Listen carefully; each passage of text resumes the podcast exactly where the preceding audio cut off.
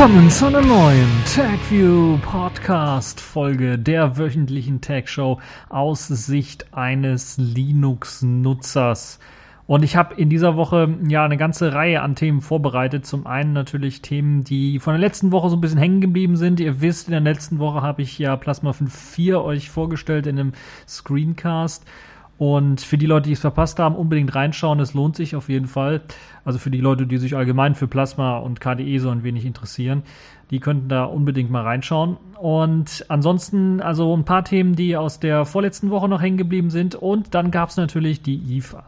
Die IFA 2000, da einige der, ja, für mich zumindest Highlights rausgepickt, so. Äh, da gibt es natürlich viel, viel mehr Sachen drüber zu berichten. Und wenn ihr da über die IFA was durchlesen wollt, empfehle ich euch äh, auf den gängigen ähm, News-Portalen der Tech-Blogs mal nachzuschauen. Dort gibt es halt dann eine ganze Reihe an äh, weiteren Vorstellungen. Vielleicht auch zu einem Produkt, Produkt was euch dann eher liegt. Dann gab es das Apple-Event. Ich glaube, fast immer zu einer IFA gibt es dann auch kurz danach irgendwie ein Apple-Event, wo da neue Smartphones vorgestellt werden und neue Sachen von Apple vorgestellt werden.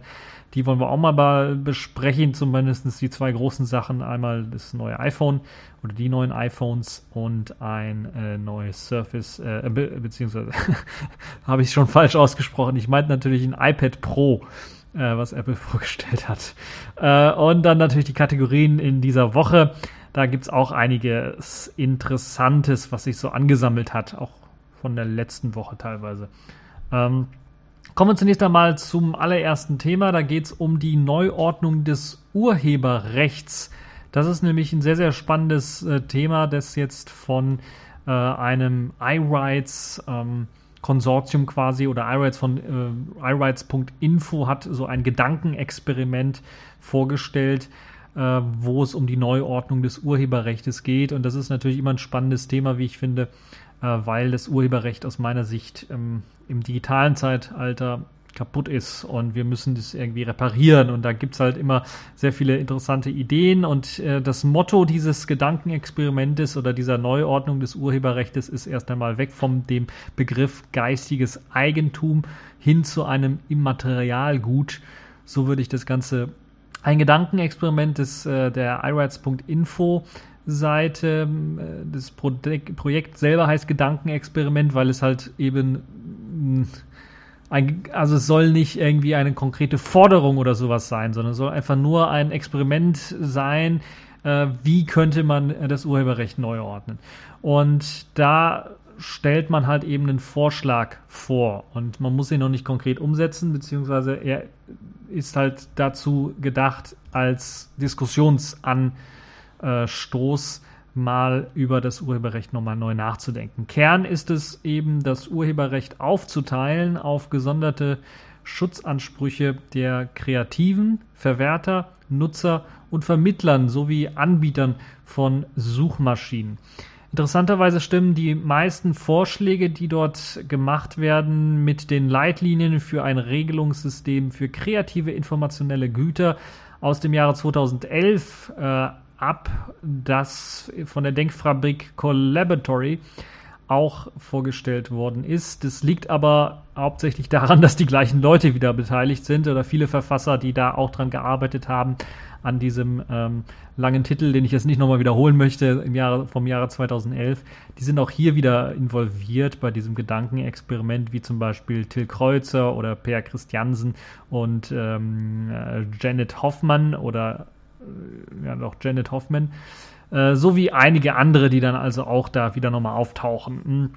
Anders als im Jahre 2011 geht man allerdings hier etwas konkreter vor und hat eine konkretere Ausarbeitung des Ganzen dann doch getroffen und am meisten federn lassen müssen nach diesem neuen Modell oder nach diesem neuen äh, Gedankenexperiment halt eben darin natürlich die Verwerter da äh, diese natürlich aktuell die meisten Rechte genießen. Das ist halt eben so. Und deshalb müssen sie dann auch am meisten federn lassen. Ein Musiker gibt so zum Beispiel heutzutage seine Nutzungsrechte an ein Label ab, dass damit zu seiner Lebenszeit und bis zu 100 Jahre danach die alleinige Verwertungs, die alleinigen Verwertungsrechte besitzt. Und das ist natürlich schon ein sehr starkes Stück. Der Musiker selber darf einfach nicht so seine Musik selber veröffentlichen oder jemand anders suchen, um seine Musik dann zu vertreiben, weil er hat ja die Verwertungsrechte dafür abgetreten und äh, die Verträge laufen ja meistens dann wirklich äh, auf Lebenszeit oder noch länger. Und nach dem neuen Modell, nach der neuen Idee soll der Verwerter nur eine Art ja, Leistungsschutzrecht bekommen, in Anführungszeichen, auf die von ihm produzierte Ausgabe eines Musikstückes weil ja der Verwerter auch meistens natürlich das Studio bereitstellt und die ganzen Kosten trägt für die Aufnahme des ganzen äh, Musikstückes auch, die der Künstler dann halt in einem Studio aufnehmen kann, mit der Bearbeitung, äh, mit natürlich auch dem, dem, dem, der Verwerter presst ja auch CDs immer noch, äh, teilweise sogar werden ja jetzt Schallplatten wieder aufgelegt ähm, und weitere Vertriebsmöglichkeiten und Vertriebswege werden natürlich da äh, das kostet alles Geld und deshalb wird eben dem Verwerter dafür soll der Verwerter dann halt eben so eine Art Leistungsschutzrecht bekommen, äh, der halt eben, äh, das halt eben das gewährleisten soll, dass das äh, weiterhin profitabel ist für den Verwerter selber. Zudem soll der Autor dem Verwerter auch für eine begrenzte Zeit dann ein Exklusivitätsrecht versprechen können, weil wenn der Verwerter sowas macht, will er natürlich auch, dass er exklusiv das neue Album von Künstler XYZ dann vertreiben darf. Und dieses soll dann um, ungefähr zum Beispiel dann fünf Jahre exklusiv das Stück vertreiben dürfen. Und äh, nach diesem Versprechen des Exklusivrechts, also da wird jetzt nur von Versprechen geredet, darf der Autor sich aber dann frei entscheiden, ob er sich halt nicht einen anderen Verwerter suchen möchte oder ob er gar selbst die Verwertung übernehmen möchte. Das gibt es ja auch heutzutage bei Newcomern, merkt man das teilweise, die ja auch, um überhaupt groß zu werden, dann immer oder aus der Not herausgeboren dann selber die Verwertung übernehmen. Ähm, und äh, ja, das wäre dann auch möglich. Das heißt, es wird ein Exklusivitätsrecht für fünf Jahre dem ähm, Verwerter dann gegeben und danach gibt es die Möglichkeit, einen anderen Verwerter zu suchen, eventuell, falls das in die Hose gegangen ist zum Beispiel oder falls man da irgendwie unzufrieden ist oder man kann die Verwertung selber in Angriff nehmen. Ähm, der ursprüngliche Verwerter darf allerdings weiterhin dann, äh, wenn nichts anderes irgendwie vom Urheber äh, beschlossen worden ist, sich äh, weiterhin halt mit den Produkten am Markt behaupten, also auch mit der Produktion. Das heißt, die können dann noch äh, das Album nochmal neu auflegen oder weiter produzieren und weiterverkaufen. Das ist also nicht so, dass die jetzt nicht weiter verkaufen dürfen, sondern die dürfen das weitermachen, wenn das der Urheber nicht irgendwie anders äh, mit dem Verwerter geklärt hat im Vorhinein. Äh, und das kann halt dann auch dazu führen, dass es vielleicht Konkurrenz gibt zu anderen Urhebern, äh, die äh, zum, äh, zu anderen Verwertern, die äh, im Auftrag des Urhebers dann äh, die Verwertung äh, seines äh, Produkts dann auch übernehmen. Das heißt, es könnte durchaus sein, dass dann einmal, was weiß ich, was gibt's denn da? Ich kenne nur Sony BMG, was gibt's denn da noch an Musikverwerter zum Beispiel? Also das Sony, der irgendwas rausbringt und dann, dass irgendein anderer Hersteller das gleiche Album mit einem vielleicht anderen Cover oder sowas dann auch herausgibt, mit der gleichen Musik im Grunde genommen oder vielleicht dann auch ja, wie könnte das konkurrentmäßig aussehen? Eine höhere Qualität bei Downloads beispielsweise raushaut äh, Flag vielleicht raushaut als, als downloadbare Musik äh, oder DRM abschafft äh, äh, für, für, für den Download-Content. Aber natürlich auch im Videobereich wäre es durchaus möglich, dass dann, wenn dann da irgendwie ein Film gedreht worden ist, dass dann ähm, ähm, dann vielleicht der Film freigegeben wird ohne DRM, ohne nur mit Wasserzeichen und ohne DRM oder sowas, so dass ich das auf jedem Gerät abspielen kann. Also so könnten sich die Verwerter dann gegenseitig Konkurrenz machen und das wäre sicherlich auch äh, doch mal spannend äh, zu sehen, was dann so in diesem Wettbewerb dann äh, dann auch äh, passiert und dieser Wettbewerb kann natürlich dann auch dem Urheber zugutekommen, der auch ein Stück von diesem äh, Wettbewerb dann natürlich abbekommt von dem, von dem Geld, was da eingenommen wird. Ja, äh, dann, das war so die, die einschneidende Maßnahme bei Verwertern und die Stärkung bei den Urhebern. Wie sieht es jetzt bei den Nutzern aus? Die Nutzerrechte sollen eine eigene gesetzliche Sphäre bekommen und auch deutlich mehr Rechte bekommen, um somit mit den Schutzrechten auf einer Ebene zu liegen. Das heißt, man, dass man so äh, bei den Schutzrechten eines Werkes äh, ähm, auf Augenhöhe steht und oder liegt in dem Fall. Und ähm, am besten kann man dann Beispiele machen. Also hat der Nutzer zum Beispiel ein Recht für das Zitat. Das ist so eine Sache, die oftmals nicht immer gegeben ist. Wenn ich zum Beispiel zitieren möchte aus einem Buch oder sowas, geht das. Aus einem Musikstück zitieren oder aus einem Videofilm zitieren wird schon ein bisschen was schwieriger. Äh, da gibt's halt ähm, immer mal wieder Probleme und sowas. Und ähm, deshalb soll halt eben der Nutzer ein Recht für das Zitat bekommen. Und das kann er sowohl dann, äh, mh, damit kann er dann sowohl in das Recht des Urhebers eingreifen, sowie in das Recht des Verwerters eingreifen. Also dieses Zitierungsrecht wird universal, so dass der Verwerter jetzt nicht sagen kann, okay, äh, da hat jetzt einer mal eine Szene aus einem Videofilm genommen und dazu einen Kommentar gemacht und das hat er als Zitat quasi verwendet.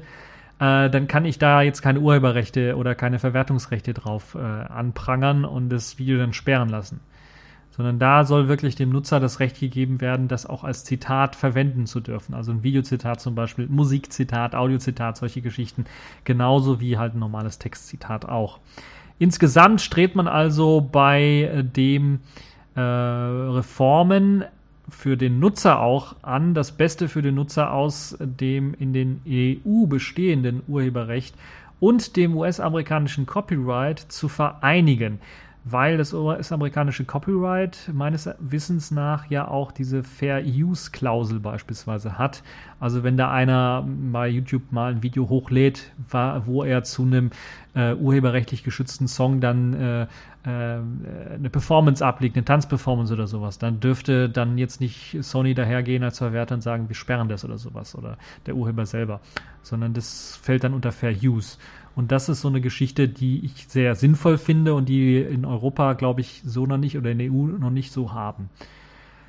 Ähm, dem Nutzer soll halt eben neben dem Zitatrecht auch das Recht auf Privatkopie dann noch gewährleistet werden. Äh, und das ist, glaube ich, auch eine sehr coole Geschichte, dass er halt eben die Möglichkeit hat, dann auch zu sagen, okay, ich habe jetzt hier ein Stück XYZ runtergeladen und möchte das dann auch als Backup irgendwo sichern. Und das ist so, das Recht auf Privatkopie ist halt immer hier in Deutschland auch so ein bisschen Graustufenbereich, weil man darf dann keine effektive Verschlüsselung umgehen. Dann ist die Frage, was ist eine effektive Verschlüsselung? Ist die bei den Blu-rays ausgelieferte Verschlüsselung eine effektive Verschlüsselung oder nicht? Und solche Geschichten halt. Also das geht dann schon doch richtig in die Rechtsmaterie hinein und vielleicht habe ich da jetzt auch Blödsinn gelabert. Falls ich das habe, könnt ihr mir das natürlich in den Kommentarbereich auch posten, aber das ist so mein Verständnis so als, als äh, Laie, wie ich das Ganze so sehe und äh, wo das Ganze halt furchtbar kompliziert ist und wo jemand, der einfach mal irgendwie was bei YouTube hochladen möchte, äh, einfach überfordert ist mit dem ganzen Kram und er nicht weiß, warum sein Video eventuell jetzt gesperrt wird. Und das ist richtig, richtig blöd. Das, und vor allen Dingen im Vorhinein das auch nicht weiß, weil das halt eben keine einfachen Regelungen gibt und äh, eben auch nicht das Fair Use. Ähm, ja, das ist halt eben das. Insgesamt finde ich diese ganzen Vorschläge, die da auch in diesem, ihr könnt euch das PDF-Papier selber runterladen zum Gedankenexperiment, das geht noch ein bisschen weiter, da wird noch ein bisschen mehr erklärt und äh, gelabert. Insgesamt finde ich das alles äh, für sinnvolle Vorschläge, zumindest mal darüber nachzudenken. Ich bin jetzt auch in der Materie der Industrie noch nicht so weit drin, in der Musik- oder Videoindustrie oder Buchindustrie oder sowas, weil das ist ja jetzt so ein Draufschlaghammer. Es wird viel äh, mit Musikindustrie und vielleicht lässt sich das auch dann auf die Video- oder Filmproduktionsindustrie dann so ein bisschen übertragen. Ähm, da mit Beispielen gearbeitet, äh, um Sachen zu erklären. Aber das Problem ist, vielleicht gibt es ja auch andere Bereiche, wo das alles ein bisschen was anders funktioniert und anders arbeitet. Und da könnte man mit so einem Draufschlaghammer vielleicht nicht das Problem lösen, sondern da müsste man vielleicht spezielle Lösungen entwickeln. Deshalb äh, würde ich mich da freuen, falls ihr da irgendwo in irgendeinem Thema drin seid, richtig, und äh, vielleicht mal ähm, die Probleme auch so ein bisschen aufzeigen könnten, die durch so einen Vorschlag kommen, das nicht nur mir in den Kommentarbereich reinpostet, sondern vielleicht auch den Wissenschaftlern oder den Leuten, die Wissenschaftler weiß ich gar nicht, ob sie sind, aber auf jeden Fall den Leuten, die daran arbeiten, eben äh, dieses, dieses, die dieses Paper dann auch entwickelt haben da vielleicht mal ein bisschen Feedback für zu geben, weil ich finde das eine recht spannende Sache und wir wissen ja, jetzt glaube ich im Herbst, irgendwann im Oktober ist glaube ich die Deadline für die Neuordnung des Urheberrechts in der EU und da wäre es sicherlich auch gut, dass dann ähm, eventuell dann hier vielleicht auch bis dahin dann genug Feedback auch von den Leuten, äh, die denen das dann, die das dann auch richtig dann betreffen wird, dann mit reinkommt, sodass äh, wir kein ähm, ja, kap weiterhin kaputtes Urheberrechtgesetz äh, äh, hier in Europa haben. Ja, und äh, vor allen Dingen natürlich auch, dass wir endlich, endlich das Urheberrecht äh, auf das digitale Zeitalter münzen, weil ansonsten haben wir, äh, wenn wir das unverändert lassen, in Zukunft ähm, ja immer mehr größere Urheberrechtsverletzungen, so dass halt eben das Urheberrechts selber dann ad acta gelegt wird im Grunde.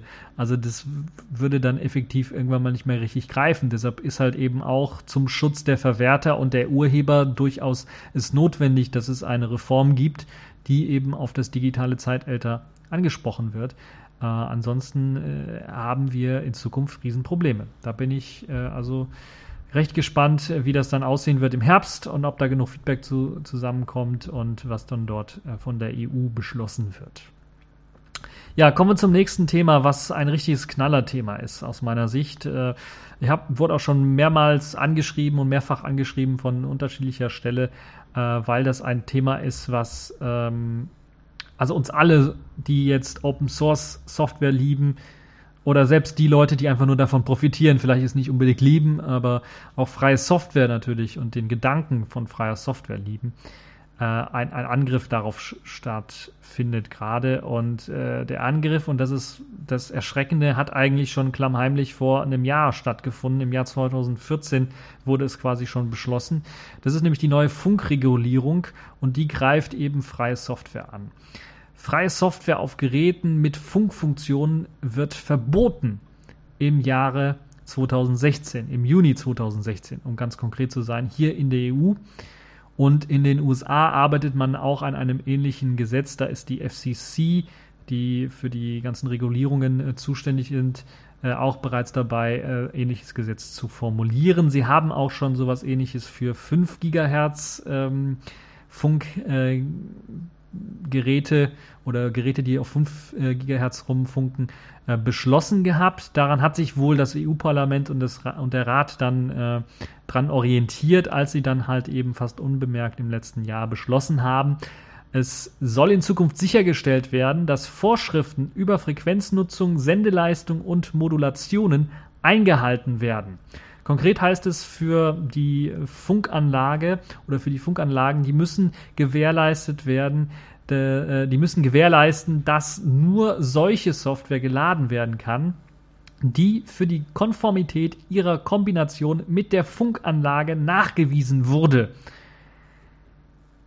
Das ist äh, vielleicht ein bisschen was schwierig zu, zu verstehen, aber das heißt mit anderen Worten, die Hersteller können dafür haftbar gemacht werden, wenn es jetzt zum Beispiel freie Software für ihr Gerät gibt, das einen freien Treiber benutzt, um den Funkchip zu benutzen. Und der Funkchip kann eventuell dann mehr als das, was der Hersteller ausliefert oder sagt. Und äh, das würde eventuell die Funkregulierung in einem Land dann brechen.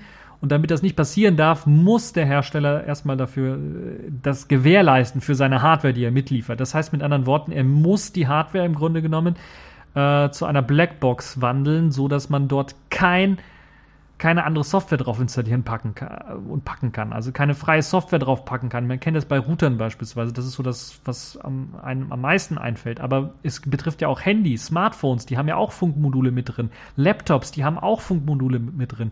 Alles, was solche Funkmodule, WLAN-Module, WLAN-Chips drin hat, betrifft es ja im Grunde genommen. Wenn da irgendwie gewährleistet werden muss, dass die nur im gesetzlichen Rahmen funktionieren, gibt es zwei Möglichkeiten, das zu begrenzen. Zum einen ist natürlich, äh, man schafft nur proprietäre mit DRM verschlüsselte Treiber oder Basebands oder Firmware oder was auch immer, äh, kleine Betriebssysteme, was auch immer. Äh, das ist ja die Firma bei, bei, bei, bei Smartphones, Basebands, ist es ja meistens so die so proprietär und mit DRM noch gesichert sind, dass sie nicht manipuliert werden können von außen. Das ist eine Möglichkeit der Gewährleistung äh, oder wie man eine Gewährleistung äh, schaffen kann vom, von Seiten des Herstellers. Die andere ist natürlich, weil es eben immer noch die Möglichkeit gibt, dann vielleicht per Software irgendwie was zu manipulieren und gerade bei freier Software, wo man die Auswahl hat, einfach Sachen einfach mal zu ändern oder den Quellcode zu ändern und so, äh, wäre immer noch eine Möglichkeit, selbst bei dem geschlossenen Treiber dann irgendwie, ja, mh, hm,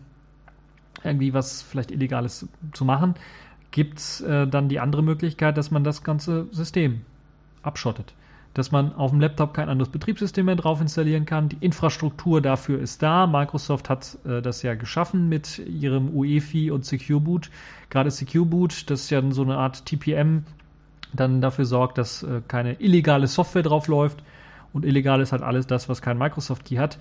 Und äh, ja, dazu zählt auch Linux. Das heißt, die Linux-Systeme müssen sich einen Microsoft-Key holen, damit sie auf den Laptops laufen. Und äh, das ist immer schon eine große Gefahr gewesen. Und jetzt ist natürlich äh, mit diesem Gesetz äh, besteht natürlich auch die Gefahr, dass Hersteller dahin gehen und sagen, okay, wir machen da, wir nehmen dann einen speziellen Key, wo dann nur das Produkt, was wir selber getestet haben, was wir, wo wir dann gewährleisten können, dass das Ganze dann läuft. Das heißt, alles außer Linux läuft dann da drauf. Oder wir machen UEFI Secure Boot nicht abschaltbar, sodass dann nur die Linux-Distros laufen, die sich von Microsoft einen Key geholt haben. Das ist die große Gefahr. Das ist auch ein Angriff auf äh, das General Purpose Computing, so wie ich finde. Und es ist natürlich aber auch eine große Gefahr für viele freie Projekte, die CyanogenMod beispielsweise oder ähnliche Produkte rausbringen für ein Smartphone, eine Alternative, eine freie äh, Version äh, des Androids beispielsweise oder andere alternative Systeme, Ubuntu Touch, Safish OS äh, und wie sie alle heißen, die man dann als Portierungen für Smartphones bekommt die würden gar nicht mehr installierbar sein. Es würden alle Smartphones mit nicht äh, freischaltbarem Bootloader erscheinen und die Hersteller werden äh, ja einen Teufel tun, äh, da einen freien Bootloader auszuliefern. Die würden versuchen, halt mit allen möglichen Mitteln, sogar vielleicht auch Klagen einzureichen, wenn Leute da irgendwelche Hacks oder Mittel finden, den, diese Bootloader-Sperre dann zu umgehen. Und das ist der falsche Weg aus meiner Sicht. Und das ist ein Großangriff auf freie Software und gegen den müssen wir vorangehen. Was mich so erschreckt ist, ich habe es halt von einigen Quellen gehört, aber ganz groß in den Medien war es eigentlich noch nicht. Ich habe jetzt hier Heise mal verlinkt, die haben da zwei Berichte zu gehabt, aber eigentlich ist das etwas, wo auch äh, die Free Software Foundation ähm, vielleicht nicht die in Amerika, weil die sind da so ein bisschen seltsam drauf, aber zumindest in Europa, also Free Software Foundation Europe, auf jeden Fall mal eine Kampagne starten muss, weil das sind die, die es dann vor allen Dingen betreffen wird. Das ist der groß, der größte Angriff auf freie Software, den ich seit Jahren gesehen habe, wenn dieses Gesetz wirklich äh, durchkommt und dann wirklich äh, zum Jahre 2016 dann, also in einem Jahr wäre dann es möglich, dass beispielsweise Router rauskommen, das würde wahrscheinlich mit Routern anfangen, würde dann schnell auf Smartphones und so weiter übergreifen, Router rauskommen werden, die man dann nicht mit freier Software updaten kann. Updaten sage ich ganz bewusst, weil die Hersteller äh, es gibt rühmliche Ausnahmen, auch wenn mir nicht alle zustimmen werden. Ich äh, bin äh, Fan von äh, den Fritzboxen und dem Fritz OS, was da drauf läuft. Das ist also eine rühmliche Ausnahme, würde ich sagen. Die bieten ein gutes User Interface und viele äh, sinnvolle Features an.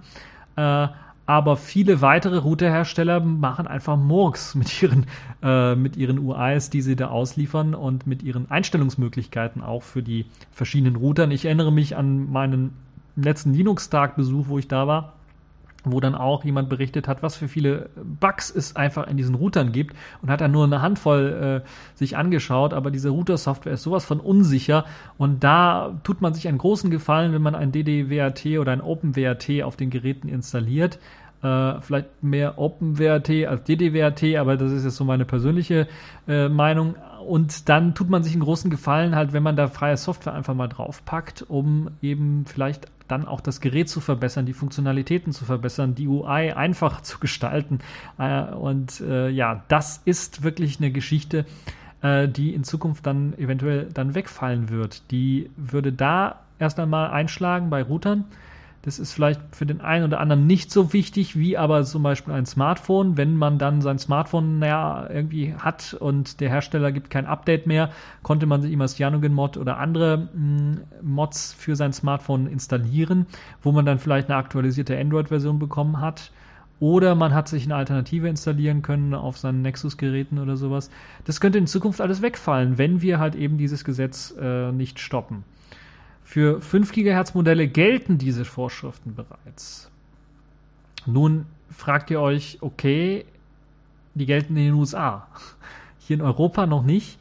Äh, aber okay, ich habe jetzt noch nicht gemerkt, dass irgendwie ähm, ich jetzt einen Router, der auch in den USA, USA, verkauft wird, dann keinen DDWRT oder OpenWRT drauf spielen kann. Ja, das liegt wahrscheinlich daran, weil die Hersteller selber dann auch noch nicht, äh, dem, denen noch nicht klar ist, dass dieses Gesetz da rauskommt. Das ist halt so ein komisch oder das schon draußen ist, das ist halt so ein, ja, unterschwelliger Angriff, würde ich mal fast schon sagen, dass das irgendwie komplett ignoriert ist, dass es in den Medien kaum aufgetaucht ist. Und das ist wirklich schon ein sehr, sehr starkes Stück.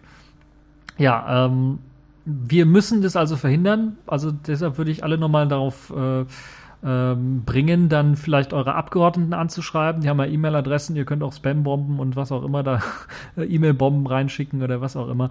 Äh, natürlich ist das nicht bös gemeint, sondern ihr müsst da wirklich mal die Leute bombardieren mit, vielleicht ein bisschen was Öffentlichkeit für schaffen, euch das mal durchlesen und die Gefahr, äh, die da besteht, sehen.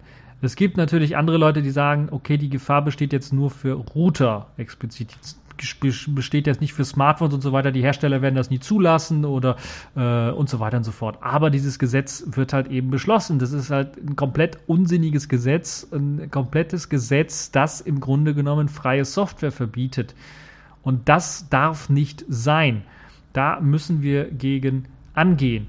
Und äh, deshalb äh, muss man das auch aktiv machen und nicht nur passiv. Ich mache das, ich mache das, indem ich euch hier die Infos dazu gebe und euch, euch anrege dazu, dass euch immer selber darüber zu informieren und euch das mal anzuschauen. Und ähm, ja, es wird halt eben äh, versucht, da etwas zu schaffen, was ganz klar ein Angriff auf freie Software ist. Das merkt man auch, wenn man äh, sich äh, die Ideen, die ganzen, wenn man das mal weiterdenkt, das geht ja dann so weit, dass sogar Update-Funktionalitäten, Software-Updates, insbesondere für Sicherheitslücken und so weiter, als illegal angesehen werden können, weil damit natürlich dann auch eine, äh, ein Loch geschaffen werden würde, um dann die Firmware auszutauschen, um vielleicht dann an dem Funkmodul irgendwas auszutauschen, neuen Treiber zu installieren, der dann dann irgendwie die Funktionalität erweitert, was dann wieder den Funkregulierungen nicht entsprechen würde. Also da gibt's das ist so was von unglaublich, da habe ich also wirklich einen roten Kopf vom äh, Facepalmieren. Das ist das also da fehlen mir auch fast die Worte. Also da kann ich einfach nur sagen, wer so etwas äh, sich ausgedacht hat. Alter, wenn ich du wäre, du würdest ja lachen in die Kreissäge rennen. Genau. Und es werden sogar namentlich freie Softwareprodukte erwähnt, wie beispielsweise DDWRT. Das wird namentlich erwähnt, um äh, DDWRT auf Routern zu verhindern, muss das Gesetz durchgesetzt werden. Das heißt, da wird auch so eine Art Wettbewerbsverzerrung gemacht, weil natürlich auch DDWRT mit den anderen Routerherstellern, OSs und äh, den Oberflächen natürlich in, im, im, in Konkurrenzkampf steht, dass es auch ein Eingriff ist, halt eben, äh, der unerträglich ist. Und ich kann dann nur zu sagen, willkommen in Absurdistan, wenn das wirklich durchkommt. Und wie bekloppt kann es denn eigentlich noch werden? Das ist nicht nur ein Angriff auf freie Software, sondern natürlich auch ein Angriff auf alle Kunden, weil sie sich halt nicht mehr der Wahl stellen können, installiere ich mir hier äh, ein proprietäres System auf dem äh, Smartphone oder auf meinem Laptop oder installiere ich mir ein freies System auf meinem Laptop oder auf meinem Smartphone die haben dann einfach nicht mehr die Wahl. Die haben das, was der, also friss oder stirb quasi, das, was der Hersteller da ausliefert und das war's dann. Und wenn das wirklich in vollster Konsequenz durchgesetzt wird, dass es auch noch nicht mal Sicherheitsupdates gibt, dann äh, freuen sich natürlich die Hersteller, die jetzt sowieso so spärlich Sicherheitsupdates für zum Beispiel ihre Android-Phones oder sowas rausbringen oder mein Fernsehersteller, der dann äh, keine richtigen Sicherheitsupdates für ihren dämlichen Browser bereitstellen, sodass der Fernseher abstürzt, wenn ich da irgendeine Webseite aufrufe. Ähm, das ist natürlich wirklich ein Ding, ein sehr, sehr starkes Ding. Und da müssen wir wirklich gegen vorgehen. Ansonsten, äh, also ich bin fast am Hyperventilieren vor Aufregung, äh, dass das äh, versucht wird überhaupt zu machen. Das ist wirklich eine, äh, da kann ich mir, also wirklich, die Politik steckt so dermaßen im Arsch der, Ver, der Verwerter, der Content-Mafia und halt eben der äh, Leute drin, äh, die, die sich hier Geheimdienste schimpfen, dass sie halt so etwas durchlassen, dass sie so etwas einfach ohne zu reflektieren einfach als in Gesetzesform reinpacken wollen. Und äh, wir müssen das verhindern, deshalb steht auf, äh, werdet laut, werdet wütend, werdet aggressiv und haut den mal einen von Latz, weil das kann wirklich nicht so weitergehen. So, genug zu diesem Aufregerthema, ansonsten äh, flippe ich hier noch aus. Kommen wir mal wieder zu technischen Themen. Kommen wir mal zu Themen, wo ich mich ein bisschen was abregen kann. Kommen wir zu Canons 250 Megapixel APS-C. Naja, nicht ganz. Sensor. Äh, Canon hat jetzt wirklich tatsächlich einen neuen Sensor vorgestellt, der 250 Megapixel schaffen soll. Das ist eine Auflösung, lasst es euch auf der Zunge zergehen, von 19.580 mal 12.600 Pixeln. Apö, würde ich dann mal sagen. Das ist schon richtig, richtig krass. Wozu braucht man sowas? Ja, zunächst einmal nicht, um normale Fotos irgendwie zu schießen, sondern das ist halt irgendwie für andere Geschichten gedacht. Das ist vielleicht einfach nur so um Spielkram, um zu zeigen, dass wir das irgendwie können. Äh, ist es vor allen Dingen, glaube ich, eher für Videos gedacht. Videos lassen sich mit einer 125-fachen Auflösung eines HD-Videos aufzeichnen. Das entspricht etwa dem 30-fachen eines 4K-Videos. Das heißt, das ist äh, 30-fachen, 30 mal, das ist, äh, das ist über 8K, das ist äh, über 16K. Also viel Spaß beim äh, selber rechnen, wie viel das jetzt ist und wofür man das braucht. Und äh, dann allerdings natürlich bei so einer hohen Aufzeichnungsqualität dann äh, allerdings auch äh, nur mit mickrigen fünf Bildern pro Sekunde lässt sich da was aufzeichnen. Also so richtig flüssig wird's dann nicht. Aber der Sensor schafft dabei dann 1,25 Milliarden Pixel pro Sekunde auszulesen und das ist schon apö. Also wir waren ja gerade so ein bisschen bei Geheimdiensten, die äh, versuchen da wahrscheinlich freie Software zu verbieten. Äh, ich kann mir durchaus vorstellen, dass Geheimdienste so einen Sensor sicherlich kaufen wollen an irgendeinen Satelliten hochschicken wollen, weil dann können sie halt, oh, haben sie kein Problem, dann irgendwie äh, verlustfrei, wenn sie in HD aufzeichnen, dann hinein zu zoomen und das geht dann halt, äh, Canon hat jetzt mal eine Testaufnahme gemacht vom Boden ungefähr, konnten sie so 18 Kilometer äh, entfernt auf einem äh, Flugzeug dann die Beschriftung des Flugzeuges lesen. Also die kleinste Beschriftung, die da oder irgendein Flugzeug irgendwie draufgedruckt ist, konnten sie dann ohne Probleme lesen. Also 18 Kilometer weit äh, reinzoomen bei Voll HD äh, Auflösung. Das ist schon ein sehr, sehr starkes Stück. Also wenn ihr da irgendwie, also wenn das nicht für Spionage verwendet wird, dann weiß ich auch nicht. Also das ist wirklich, Canon hat also den Spionagesensor erfunden. Ähm, Hauptanwendungszweck also Geheimdienste, Spionage und Co. In äh, Zukunft könnte allerdings die Technik, die dahinter steckt, die das überhaupt alles ermöglicht, in diesem APS-C-Sensor. Eigentlich ist es kein APS-C-Sensor, weil äh, es ist ein bisschen anders. Apple, äh, Apple sage ich schon, Canon hat da so ein bisschen, war da ein bisschen eigen, was das angeht. Und sie hatten, bevor es APS-C gab, einen sogenannten APS-H-Sensor. Der hat ein bisschen, klein bisschen äh, andere äh, Ausmaße als so ein APS-C, was ja Standard ist, hat immer die gleiche äh, Breite und Höhe. Äh, Breite und Länge, Länge und Breite, Länge und Höhe. Länge und Höhe. Und in dem Fall äh, oder Breite und Länge, ist egal. Die Größe des Chips, darauf kommt es an. Und hier ist es halt, äh, ist kein ganzer APS-C-Sensor, aber Canon benutzt jetzt auch APS-C-Sensoren, nicht mehr ihre APS-H-Sensoren. Äh, deshalb, äh, also, also ein APS-H-Sensor, wenn man das ganz genau gibt, nimmt, wird es sicherlich einige geben von den Zuhörern, die das ganz genau nehmen werden. Es hat also ein bisschen andere Ausmaße. Aber die Technik, die da drin steckt, um halt eben diese verlustfreie Zoom hinzubekommen, um überhaupt so viel Pixel auf eben so einem Chip zu äh, generieren, um wirklich diese 1,25 Milliarden Pixel pro Sekunde auslesen zu können und sowas, alles das wird in Zukunft sicherlich dann auch äh, in die herkömmliche Technik erst einmal in vielleicht digitale Spiegelreflexkameras mit einfließen. Canon ist ja der sehr große Markt, aber dann auch äh, Stück für Stück sicherlich auch dann in äh, anderen Bereichen zu finden sein. Verlustfreies Zoomen ist gerade zum Beispiel sehr interessant, weil man halt ohne Objektiv einfach dadurch, dass man halt eine größere Megapixelanzahl hat, äh, dann zum Beispiel nur ein 8 Megapixel Bild aufzeichnet bei 12 Megapixeln oder sowas, dann hat man die Möglichkeit, glaube ich, 1,5-fach oder sowas reinzuzoomen, ähm, weil halt eben dann die ganze Sensorfläche benutzt wird für das, für das Auslesen des Bildes. Äh, Im Grunde man aber dann nur 8 Megapixel aufzeichnet. Also Crop ist das im Grunde genommen auf den Sensor. Und äh, deshalb ist das eine Alternative zum Beispiel für Smartphones, die ja meistens klein und dünn sein sollen. Und da kann man halt eben kein großes Objektiv reinpacken, das dann großartig äh, einen, einen äh, Zoom schaffen kann. Deshalb gibt es meistens nur crappy Digital-Zooms, äh, die dann wirklich nur digital das Bild vergrößern. Aber in dem Fall wäre halt eben, das hat ja, habt ihr, wenn ihr mein Nokia 808 Video gesehen habt, äh, PureView, die Technologie, die verwendet das, ähm, Sony verwendet das auch teilweise in ihren ähm, äh, äh, Smartphones mittlerweile. Äh, da nicht ganz so gut gelöst wie bei den Nokia-Modellen, muss ich ganz ehrlich sagen. Das fand ich da besser. Aber insgesamt ist das sicherlich ein Weg, den Smartphones irgendwann mal gehen werden, wo äh, dann auch das Zoomen, das verlustfreie Zoomen dadurch ermöglicht wird, dass man halt eben so viel Megapixel hat und man nur eigentlich ein 8 Megapixel Bild braucht, äh, um äh, ja, vernünftig das Foto vielleicht auch äh, der Familie auf dem großen Fernseher äh, darstellen zu können. Deshalb äh, ist das sicherlich eine Technik, die wir in Zukunft vielleicht auch in Smartphones dann hoffentlich dann auch öfters sehen werden. Ja, das ist also Canons 250 Pixel, Megapixel äh, Sensor, den sie da vorgestellt haben. Kommen wir jetzt zur IFA. Die IFA hat ja ihre Tore geöffnet in der letzten Woche und da gab es eine ganze Reihe an interessanten und äh, spannenden Themen, die man sich da so rauspicken äh, konnte. Und ich habe mir einige interessante Sachen rausgesucht. Zum einen äh, natürlich, ähm, wie es eigentlich in jeder IFA so der Fall ist, Wearables, äh, wieder ganz groß, Smartphones, Fernseher und die weiße Ware, also äh, der Kühlschrank mit Internetzugang und so weiter und so fort.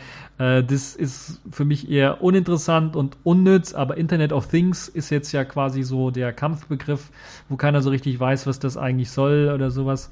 Äh, aber äh, hier die weiße Ware ist halt eben, das sind so die Internet of Things äh, Geräte, die man so haben wird, die alle äh, mit dem Internet verbunden sind und dann bestellt der Kühlschrank halt eben die Milch nach, wenn sie bei mir ausgeht oder sowas. Oder sagt mir beim nächsten Herausgeben, herausgehen, sagt es meinem Smartphone oder packt es auf meine Smartphone-To-Do-Liste oder was auch immer auf meine Einkaufsliste, dass da noch Milch besorgt werden soll. Also so etwas ist also ähm, auch bei der IFA äh, wurde da auch vorgestellt und das ist so die Zukunft, die wir dann wohl sehen werden. Aber kommen wir mal zu den konkreteren Produkten, die man jetzt auch wirklich anfassen kann auf der IFA und die in, äh, in, in äh, ja, teilweise in ein paar Wochen und teilweise in ein paar Monaten dann zu kaufen, die es dann zu kaufen geben wird. Zum einen hat Samsung eine neue Smartwatch vorgestellt und zwar erst einmal eine Smartwatch, das erste Mal eine Smartwatch, wo ich sagen würde, oh, geil. Also ansonsten habe ich mir gesagt, Smartwatches braucht man eigentlich nicht. Und äh, da bin ich immer noch der Meinung, das braucht man nicht, aber die sieht richtig geil aus. Und zwar, und das hat wieder was mit Linux zu tun, eine Smartwatch mit dem Tizen-Betriebssystem. Und wir wissen, Tizen basiert ja auf Linux. Auch wenn Samsung es immer wieder versucht, es äh, quasi so ähm, in eine Blackbox zu verwandeln, dass man es von iOS kaum unterscheiden kann. Äh, Samsung Gear S2 nennt sich diese ähm, Tizen Smartwatch, die erste, glaube ich, Tizen Smartwatch, die Samsung rausbringt, äh, in zwei Varianten, einmal sportlich und einmal eine klassische Variante. Beides runde Uhren, die sportliche, ein bisschen natürlich billigere Material, ich glaube Plastik und, und, und äh, Gummi oder sowas verwendet. Und die klassische ein bisschen was mit edlerem Material, ähm, ich glaube Edelstahlgehäuse und so weiter und so fort. Eine runde, leichte Uhr, aber das kann man auf jeden Fall sagen. Rundung wird mit Hilfe einer Lünettensteuerung ausgenutzt. Das finde ich recht interess interessant. Lünette, das ist das, was bei den Taucheruhren zum Drehen äh, da ist, bei den Uhren, also was man immer drehen konnte oder drehen kann. Das nennt sich Lünette. Und da gibt es eine Steuerung für. Also man hat sich wirklich äh, Gedanken gemacht und hat eine neue Art der Steuerung für diese Smartwatch erzeugt. Und diese Lünettensteuerung geht wirklich super reibungslos von der Hand. Bei der klassischen ist es sogar so, dass man da wirklich auch diese, diese Klick, äh, also dieses Einrasten so ein bisschen hat. Bei der sportlichen, bei der billigeren Variante dann auch hat man das nicht so, sondern dann hat man wirklich so ein Drehrädchen, was man halt dreht und das dann sehr smooth gedreht werden kann. Und man muss also nicht mehr auf den Bildschirm wischen, um zu den verschiedenen ähm, Untermenüs oder sowas zu kommen. Das geht alles, alles mit der Lünette. Das geht auch sehr schnell, wenn man natürlich sehr schnell drehen kann und hat den großen Vorteil, weil eben die Smartwatches doch sehr recht kleine Bildschirme haben. Das Wischen da drauf ist halt ein bisschen was immer äh, ja, ärgerlich und, und ein bisschen nicht so. Äh, man kriegt da kein gutes Gefühl, wenn man durch 20 Untermenüs wischen muss. Und wenn man so ein Rad hat und man dreht dann einfach mal was weiß ich, so ein Halbkreis oder sowas und ist dann durch die 20 Untermenüs in Windeseile äh, durchgekommen, ist das sicherlich ein besseres Gefühl für denjenigen, der das Ganze benutzt. Und das ist halt eben das Hauptfeature dieser Tizen Smartwatch, wo ich direkt mal sagen muss, das ist wirklich das beste User Interface, äh, was ich bisher gesehen habe für eine Smartwatch, die beste User Experience, die ich bisher gesehen habe für eine Smartwatch. Weil das ist wirklich das, was, äh, wo man so eine Smartwatch richtig sinnvoll bedienen kann, ohne große Probleme. Apple hat ja diesen, diesen komischen äh, Drehring, äh, dieses Drehrädchen, hab vergessen, wie es heißt, äh, wo, wo, man dann irgendwie was bedienen kann. Das ist aber nicht wirklich das ist so klein und fisselig, dieses Drehrädchen und äh, Also die Steuerung ist da nicht so richtig gut. Richtig bequem ist diese Steuerung hier bei der Tizen ähm, Samsung, Samsung Gear S2 äh, durchaus. Home- und Zurück-Buttons gibt es auch auf der Uhr. Die sind untereinander angeordnet auf der rechten Seite und äh, die ermöglichen einem dann schnell äh, in einem Menü zurückzugehen oder direkt auf den Home-Bildschirm zu springen, der einem dann natürlich das Watchface äh, darstellt. Also einfach die, die Uhr, entweder eine analoge oder eine digitale, das, was man sich ausgesucht hat als äh, Widget für eben die Uhranzeige. Sehr schnell und einfach zu erlernen ist das Ganze natürlich auch, weil man muss einfach nur drehen können und touchen können. Touchen, um etwas auszuwählen und drehen, äh, touchen, um etwas in eine Aktion auszuführen und drehen, um etwas auszuwählen. So rum. Und die UI ist natürlich äh, auch rund, wie genauso wie das ganze Display und das ganze Bedienkonzept. So hat man halt eben die Möglichkeit, erstmal durch die verschiedenen Widgets durchzu gehen, die man so hat, äh, also Uhr, Kalender, Nachrichten, äh, Wettervorhersage, was man so alles sich so denken kann, Sportstracker und so weiter und so fort.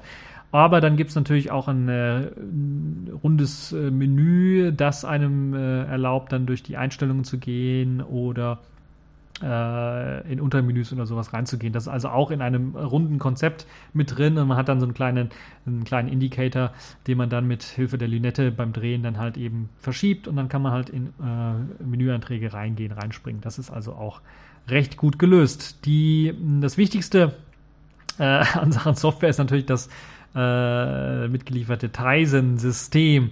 Und ähm, das so, läuft sehr flüssig und gerade auch, wenn man die Lünette sehr stark dreht oder sowas, springt man wirklich dann auch sehr flüssig vom ersten zum 20. Widget oder sowas rum. Also ihr könnt euch die Videos da anschauen. Ich weiß gar nicht, ob die verlinkt sind im Artikel, sollten da irgendwie verlinkt sein. Da könnt ihr euch das Ganze anschauen. Es gibt äh, eine ganze Reihe an Videos, die eben dieses gen geniale Bedienkonzept dann auf so eine Smartwatch dann zeigen. Ich würde, ich persönlich halte das für das beste Bedienkonzept, was ich bisher auf einer Smartwatch gesehen habe und äh, kann mir durchaus vorstellen, dass andere das eventuell übernehmen werden. Zur Hardware selber. Intern werkelt dort ein 1 GHz Dual-Core-Prozessor. Wahrscheinlich wird es ein, einer von Spreadtrum sein, weil das ist bisher der einzige Hersteller, wo Samsung dann, glaube ich, vermehrt äh, Tizen-Sachen rausgegeben hat. Also wo Spreadtrum dann auch wahrscheinlich Tizen-Treiber oder sowas bereitstellt. Ähm, mit 512 Megabyte RAM wird das Ganze betrieben und 4 Gigabyte internen Speicher. Das ist für, glaube ich, eine Smartwatch ausreichend. Also ich weiß jetzt nicht, ob ich da großartig Bilder oder Musik abspeichern werde auf so einer Smartwatch. Deshalb sollten die 4 Gigabyte ausreichen. Wahrscheinlich werden von den 4 Gigabyte 3 Gigabyte äh, für Benutzerdaten zur Verfügung stehen. Das runde Display ist ein AMOLED-Display und hat eine Auflösung von 360 x 360, also nichts irgendwie Weltbewegendes, aber für eben das, dieses kleine äh, Display ist das durchaus äh, ausreichend. Äh, WLAN wird BG und N unterstützt, ich glaube nur 2,4 GHz. Bluetooth 4.1 wird unterstützt und NFC wird ebenfalls unterstützt. Und es kommt ein 250 mAh großer Akku mit an Bord. Der soll für zwei, mindestens zwei Tage halten oder wenn dann bei moderater Nutzung drei Tage lang. Das ist also dann doch auch durchaus besser als nur ein Tag oder bei voller Nutzung sechs Stunden oder sowas.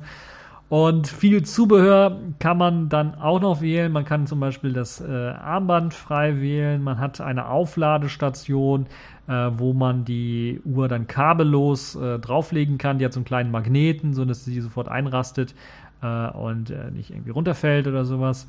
Und ähm, das, was mir so ein bisschen fehlt bei dieser Tizen Watch, ist, wenn das Ganze jetzt noch wirklich mit allen Smartphones funktionieren würde, wäre das richtig geil. Aber soweit ich weiß, funktioniert es halt eben. Ich hoffe, dass es mit dem Tizen Smartphone funktioniert. Ansonsten macht das nicht viel Sinn. Eine Tizen Smartwatch ohne Tizen Smartphone Anbindung wäre so ein bisschen sinnlos. Äh, da müssen wir mal warten, wenn das nächste Tizen-Phone rauskommt, weil ich glaube, in Indien äh, und Bangladesch haben sie das erste rausgegeben. Da wird wahrscheinlich keine Smartwatch von äh, Samsung erscheinen. Aber wenn jetzt das Z3 rauskommen soll, was gerumort wird, was also äh, im Anflug ist mit Tizen, dann sollte das auch eben eine Anbindung an die Smartwatch haben. Ansonsten wäre das doch eine Enttäuschung. Ansonsten ist es momentan nur mit der Samsung, mit den Samsung Android-Geräten äh, verfügbar oder kompatibel. Soll aber dann in Zukunft eventuell dann doch die App, die Samsung App für andere Android-Geräte geben, weil so äh, raketenwissenschaftlich kann das ja gar nicht sein. Äh, deshalb sollte die App dann auch bald für andere Android-Geräte rauskommen. Vielleicht wird dann auch irgendwann mal ah, iOS-Support halte ich für ausgeschlossen, aber äh, man kann sich ja immer überraschen lassen. Das ist zumindest die beste Smartwatch, die ich bisher gesehen habe. Äh, die kommt deutlich von Samsung. Ja, Gehen wir mal in eine andere Ecke, kommen wir zu den Tablets. Dort hat Lenovo ein interessantes Tablet vorgestellt, eine neue Version. Äh, sie hatten das vorher eigentlich auch schon. Ich weiß gar nicht, ob ich davon berichtet habe. Auf jeden Fall ist mir jetzt äh, bei der IFA zumindest aufgefallen. Es gibt zwei neue Yuga-Tablets oder Yuga-Tab-Tablets, die heißen ja Tab äh, mit ultra dünnem Display und einem kleinen Akku. Wir kennen das Ganze mit diesem komischen Klappmechanismus. Die haben also so, so, so, ein dickes Ende und der Rest, fast das ganze Display ist dünn. Und dieses dicke Ende, da steckt halt eben der Standfuß. Das dient zum Standfuß zum einen. Zum anderen steckt da auch bisher immer der Akku drin. Jetzt äh, gibt es halt ähm, eine neue Variante, eine neue Pro-Variante. Da ist das Display geschrumpft auf 10 Zoll wieder. Sie hatten vorhin 13 Zoll, das war einfach zu groß, hat wohl keiner so richtig äh, haben wollen. Deshalb sind sie jetzt wieder auf 10 Zoll runtergegangen. Und dieses 10 Zoll Pro Modell, also Yuga Tab 3 Pro, hat jetzt einen Beamer mit an Bord. Das hatte, glaube ich, die Zweier-Version auch schon, aber sie war halt eben 13 Zoll, also unhandlicher. Diese neue Pro-Variante hat jetzt also einen Beamer an Bord, der in die, sich in diesem Klappmechanismus befindet und den man dann um 360 Grad drehen kann, sodass man halt eben ideal irgendwie das Ganze äh, so einstellen kann, wie man es gerade machen möchte. Äh, schön ist auch, dass es, äh, man das nicht irgendwie fokussieren muss manuell, sondern das macht die Software automatisch. Also egal, wo man da irgendwie drauf äh, leuchtet, gerade wird halt eben die Software, mh, mm, äh, die erkennt das und äh, fokussiert dann richtig, sodass man das nicht manuell machen muss. Dann gibt es noch eine normale Tab-Variante, die hat anstatt dann einem äh, Beamer mit an Bord eine drehbare 8-Megapixel-Kamera, sodass man die in alle Richtungen drehen kann, als Selfie-Kamera benutzen kann, äh, wenn man denn möchte, anstatt halt eben dem Beamer. Ja, kommen wir zu den technischen Ausstattungen. Die Pro-Variante kommt mit einem Intel-Prozessor daher, genauso wie die Vorgängervariante. Intel Cherry Trail in dem Fall, Atom X5Z 8500 ist ein Quad-Core mit 2,2 GHz getaktet, einem IPS-Display mit 2560 x 1600, also recht hohe Auflösung äh, für 10 Zoll, 2 GB RAM und 32 GB interner Speicher. Hm, naja, für eine Pro-Variante hätte ich vielleicht gesagt, ah, 3 GB, 2,5 GB RAM, also wäre vielleicht ein bisschen was besser gewesen. Der 32 GB interne äh, Speicher ist äh, ausreichend. Wir wissen, Android äh, läuft da als System, wird ein bisschen was davon abknapsen, aber es gibt auch einen Micro-SD-Kartenslot, sodass man das Ganze auch aufrüsten kann. Sollte also kein großes Problem sein. Es steckt, und das ist wirklich äh, beeindruckend, ein 10.200 mAh äh, äh, starker Akku da drin. Und das ist wirklich ein richtig, richtig großer äh, Akku und der soll dann für 18 Stunden Laufzeit mindestens sorgen. Und das ist wirklich schon ein richtig, richtig, äh, richtiger Knaller, wie ich finde. Denn so einen großen Akku habe ich, glaube ich, im Tablet noch nicht gesehen, in so einem kleinen Tablet noch nicht gesehen. Und äh, ja, da bin ich echt mal gespannt, ob die wirklich so eine Akkulaufzeit erreichen bei dieser Pro-Variante. LTE ist mit an Bord, WLAN ABCN, also auch 5 GHz wird unterstützt. Bluetooth 4 ist mit dabei, 4.0. GPS und GLONASS sind mit dabei, wenn ihr also ähm, mit dem Tablet unterwegs sein wollt und äh, dann äh, irgendwie äh, euch orten wollt, könnt ihr das äh, machen mit GPS oder sogar GLONASS. Es gibt zwei Kameras, einmal eine 13 Megapixel Hauptkamera mit Autofokus und dann eine 5 Megapixel Frontkamera für Selfies oder für Videokonferenzen, allerdings fix, äh, allerdings ein Fixfokus. Ähm, dann die normale Tab-Variante, die kommt äh, in zwei Varianten daher, einmal 8 und 10 Zoll, ihr könnt euch also auswählen. Äh, beide haben nur eine Auflösung, haben ein äh, normales Display mit einer LCD-Display mit einer Auflösung von 1280 x 800 ist also ein bisschen mickrig geworden. Es wird auch nur ein etwas schwächerer Snapdragon 210 mit 1,3 GHz ausgeliefert, allerdings ein Quad-Core, 1 GB RAM und 16 GB interner Speicher, also genau die Hälfte von dem, was die Pro-Variante so drauf hat. WLAN wird nur 2,4 GHz äh, Bereich unterstützt, also BGN und LTE ist optional. Da gibt es also wahrscheinlich eine optionale Variante, wo man ein bisschen mehr bezahlen muss. Äh, Besonderheiten bei beiden ist, sie lassen sich über einen normalen Stift bedienen. Also bei beiden, bei der Pro-Variante und bei der normalen Tab-Variante, die lassen sich über einen ganz normalen Stift bedienen. Äh, der muss allerdings eine 1 mm große Metall- oder eben Graphitspitze haben. Falls ihr also mit eurem Bleistift mh, hm, äh, das Tablet bedienen wollt, sollte das auch durchaus gehen. Also ein ganz normaler Stift kann da verwendet werden, ein Kugelschreiber oder sowas sicherlich auch. Die Preise für das 8 Zoll Tab 3 Modell fangen an ab äh, 200 Euro. Äh, das Ganze soll Mitte September rauskommen. Das 10 Zoll Tab 3 Modell soll 250 Euro kosten, soll Ende Oktober rauskommen. Und genauso wie das 10 Zoll Tab 3 Pro Modell. Das soll aber 500 Euro kosten und dann auch Ende Oktober erscheinen. Das also die Lenovo äh, Yoga Tabs, äh, die aus meiner Sicht doch gute Tablets sind äh, und äh, die auf der IFA da präsentiert worden sind. Und gerade das mit dem Beamer ist, glaube ich, eine recht spannende Geschichte, gerade bei der Pro-Variante, dass man das klein und kompakt halten kann mit 10 Zoll. Das ist gerade so, dass man das noch überall hin mitnehmen kann und dann noch einen kleinen Beamer mit an Bord hat. Da könnte man sich eventuell überlegen, eventuell dann doch äh, vielleicht auf ein Notebook oder sowas zu verzichten, wenn man da eine Präsentation oder sowas halten möchte. Ja, kommen wir zum äh, nächsten äh, Highlight der IFA und das ist ein bisschen ja, erstaunlich, würde ich mal sagen, äh, zumindest für den europäischen Markt, denn LG hat ein Club-Smartphone vorgestellt. Wir haben es ja immer schon mal gehört, die Koreaner, die Japaner sind alle auf Club-Handys fokussiert und ich habe ja mal so ein Club-Feature-Phone äh, vorgestellt, ein Club-Handy vorgestellt das so ein bisschen so Allüren hatte zu einem Smartphone, ein paar äh, Smartphone-Features schon mit an Bord hatte. Es gibt wirklich in äh, Korea zumindest, da hatte auch Samsung sehr stark, glaube ich, mit dem Fold und dem Fold und dem Gold oder sowas. Die haben da auf jeden Fall auch äh, eine Reihe von Club-Smartphones vorgestellt, die also wirklich nicht nur aktuelle Prozessor-Power mit beinhalten, sondern dann auch ein Smartphone-Betriebssystem angepasst für ein eben Club-Handy. Äh, und ja, die Rückkehr der Club-Handys in Form eines ersten in Europa erhältlichen Club-Smartphones steht dann jetzt bevor, denn LG hat vor, ihr Smartphone mit dem Namen Wine, LG Wine, also Wine englisch wie Wein, vorzustellen. LG hat sich daran gemacht, ein Android Club Smartphone äh, dann mit Android 5.1.1 auszustatten und dann auf dem europäischen Markt rauszubringen. Das Ganze kommt her mit einem 3,12 äh, 3,2 Zoll großen Touchscreen ähm, und einer T9-Tastatur natürlich. Club-Handys, äh, Club-Smartphones in dem Fall natürlich T9-Tastatur, wie man das kennt mit dem guten alten Steuerkreuz, das dann natürlich auch immer noch zur Bedienung benutzt äh, werden kann und das soll halt eben äh, auch bei der Bedienung äh, auf diesem kleinen Display dann benutzt werden. Das Display ist ein Touch-Display, das heißt, man kann da immer noch drauf touchen, aber was halt nur 3,2 Zoll groß ist, äh, macht es natürlich Sinn, dann so wenig wie möglich Bedienelemente wirklich auf dem, gerade was, was Tastatur oder sowas angeht, dann äh, auf dem äh, Display darzustellen, weil es recht klein ist, sondern das dann wirklich auszulagern und das Ganze dann auch sicherlich mit dem Steuerkreuz steuerbar zu machen, ist sicherlich eine gute Idee, auch mit den ganzen Shortcuts, äh, die man vielleicht kennt aus anderen Geräten. Äh, vielleicht auch für den einen oder anderen, der dann äh, T9-Tastatur vermisst hat und damit recht schnell und gut tippen konnte. Äh, da gibt es ja Leute, die konnten das sogar verdeckt, also ohne dass da irgendwie, konnten das also äh, bei einer Prüfung oder sowas, äh, wenn sie Hilfe brauchten oder sowas, konnten das Smartphone, das Klapp-Handy oder das T9-Handy einfach rausnehmen und dann einfach verdeckt tippen, während sie gleich dann mit der anderen Hand irgendwie die Prüfung weiter, die Prüfungsaufgabe weitergeschrieben haben. Also solche Geschichten kenne ich. Ich persönlich kann das nicht. Äh, so gut bin ich da nicht, aber ähm, ich kenne Leute, die das kennen.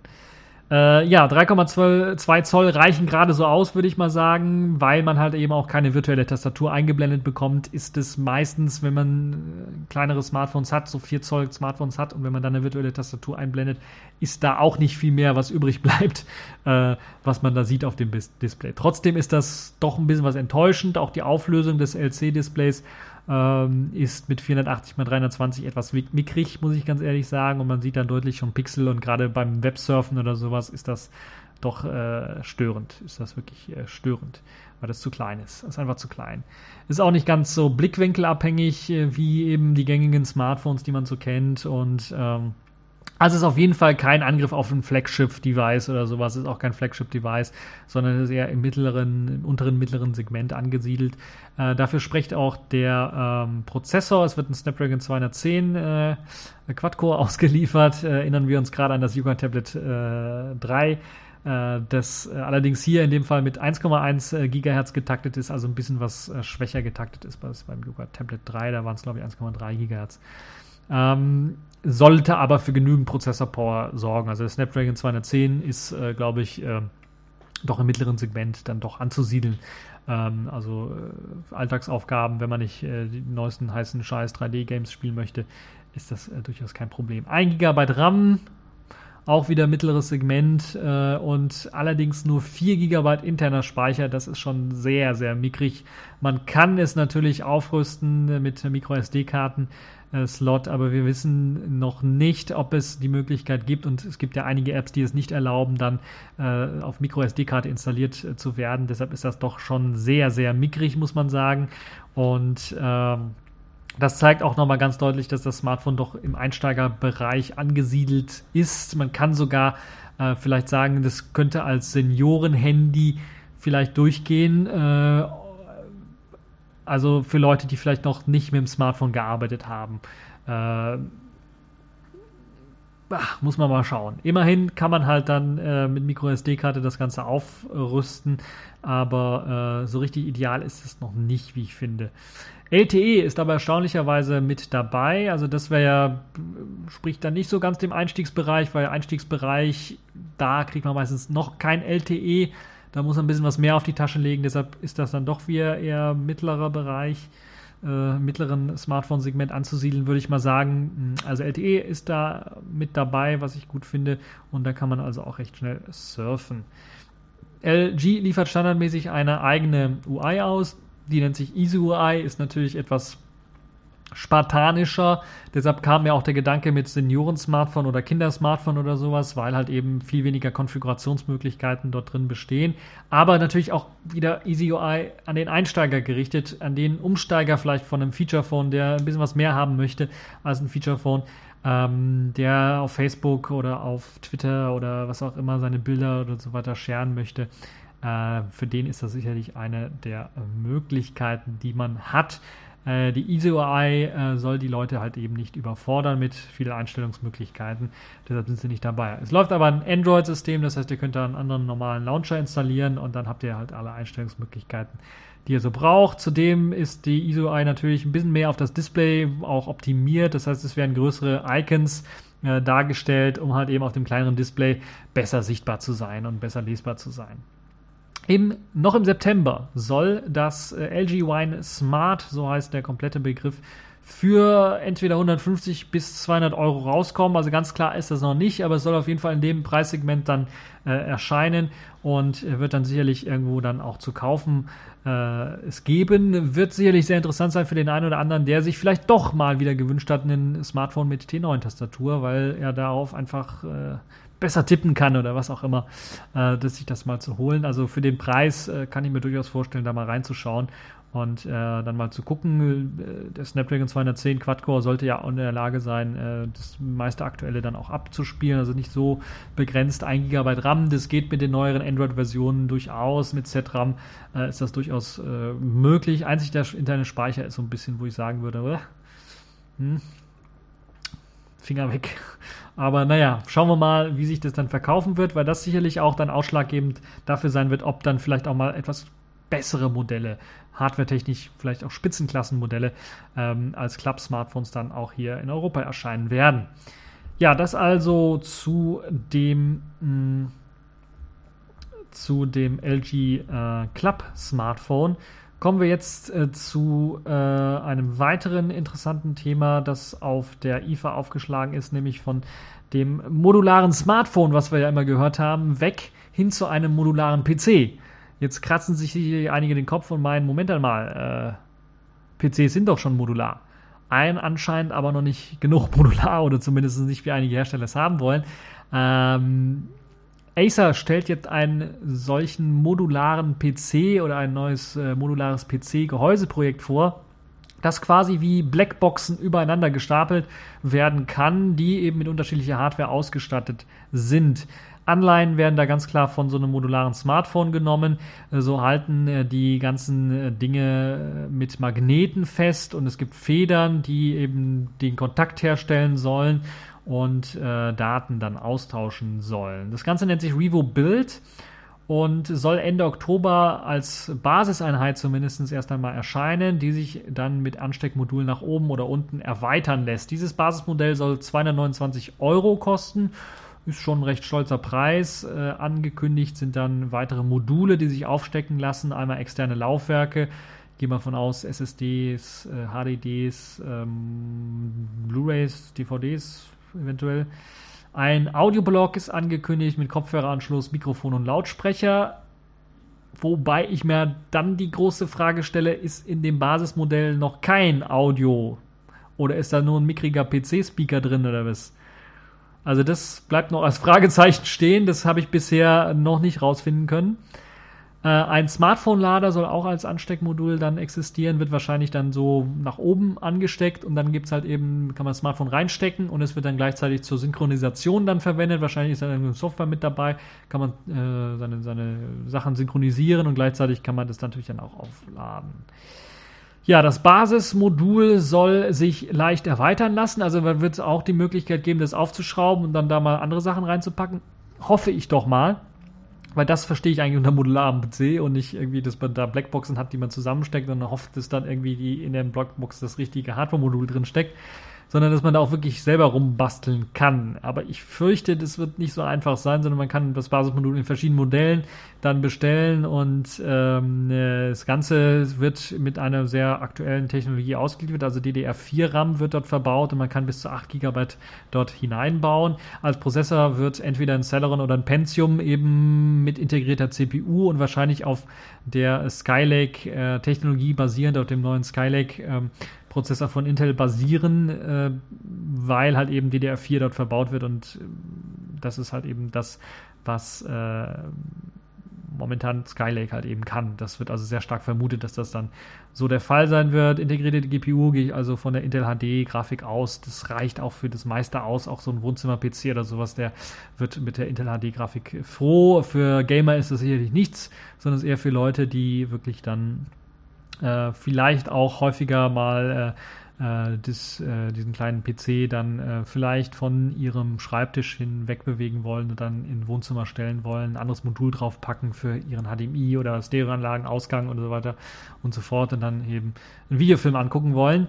Äh, dafür spricht halt eben auch dieser magnetische und mit Federn verbundene Klappmechanismus für eben die verschiedenen Module, womit sie sich verbinden lassen und das ist nichts anderes. Also intern sprechen die einfach das Protokoll untereinander, die Module, wird äh, USB sein. Also das ist einfach USB, was da gesprochen wird. Das ist halt einfach nur dieser Mechanismus äh, zum Austausch der Daten, der ist halt eben proprietär von wahrscheinlich Acer erfunden worden, um halt eben dann Sachen austauschen zu können. Das Ganze ist recht klein auch gerade. Ihr könnt euch die Bilder anschauen zu diesen äh, Modulen Acer Revo Build. Und ja, ich finde das eine recht nette Idee. Ähm, aber zu viel Blackbox. Also, wenn man das alles aufschrauben kann und da vielleicht auch nochmal Sachen ändern kann, sicherlich sehr recht spannend. Ansonsten ist das ja so eine Art Versuch, so ein Raspberry Pi mit seinen, mit seinen ganzen Aufsteckmodulen oder Arduino mit den Aufsteckmodulen und so weiter in eine Art, ja, noch Konsumer- und dummblöd freundliche Version dann zu verkaufen, wo also der Nutzer dann die Hardware selber nicht mehr sieht, sondern einfach nur die schwarze Box sieht und dann äh, Lego-mäßig das Ganze aufeinander steckt und nicht mehr äh, ja, anders, genauer dorthin sieht, eigentlich Technologie dann auf, aufeinander steckt. Naja, äh, müssen wir mal schauen, äh, ob sich das dann durchsetzen wird. Ich finde das jetzt, mh, hm, ich fand das spannend, da mal zu sehen, dass da einer mal was versucht und deshalb habe ich das mit ins Programm genommen. Ansonsten IFA 2015 lief ja äh, vier, fünf Tage lang da gibt es eine ganze Reihe an äh, weiteren Videos, die ihr euch anschauen könnt und berichten und so weiter und so fort. Äh, Sony hat ein neues Smartphone vorgestellt. Äh, Huawei, glaube ich, hat Huawei äh, hat ein neues äh, Force Touch Android, das erste Force Touch Android Smartphone oder sowas vorgestellt. Zumindest claimen die eigentlich das. Also da gibt es eine ganze Reihe an weiteren interessanten Sachen, die es auf der IFA so gab, aber ich will den Rahmen dieser Sendung nicht sprengen und komme jetzt dann zu Apple.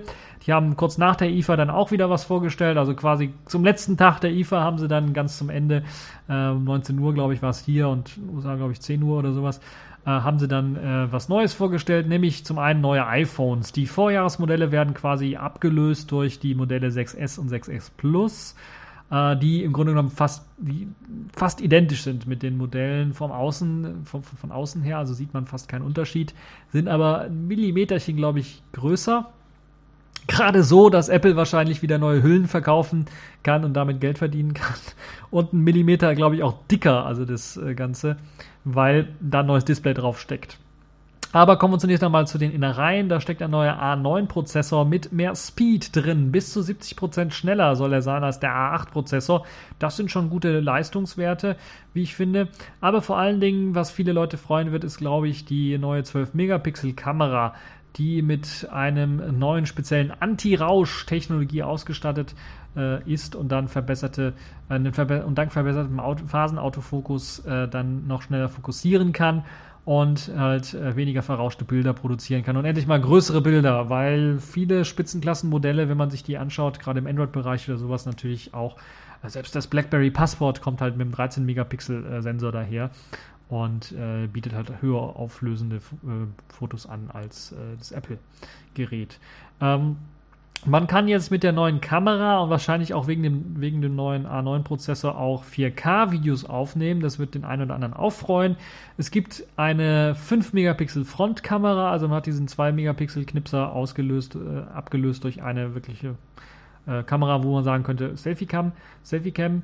Äh, die kann dann nun auch das Display, das man ja vorne drauf hat, als Blitzlicht benutzen. Das ist eine recht clevere Technologie, die Apple da einsetzt, um wirklich, also das ist nicht nur einmal kurz so eine Simulation des Blitzlichtes, sondern die haben da wirklich Hardware eingebaut, äh, die es ermöglicht, dem Display kurz wie ein Blitz halt sehr hell, heller als man es normalerweise bei der normalen Benutzung dann einstellen kann, aufzublitzen, um halt wirklich ähm, äh, gerade für die Leute, die sich selber immer äh, Fotos schießen, von sich selber Fotos schießen, also Selfies machen, äh, dann noch besser darstellen zu können.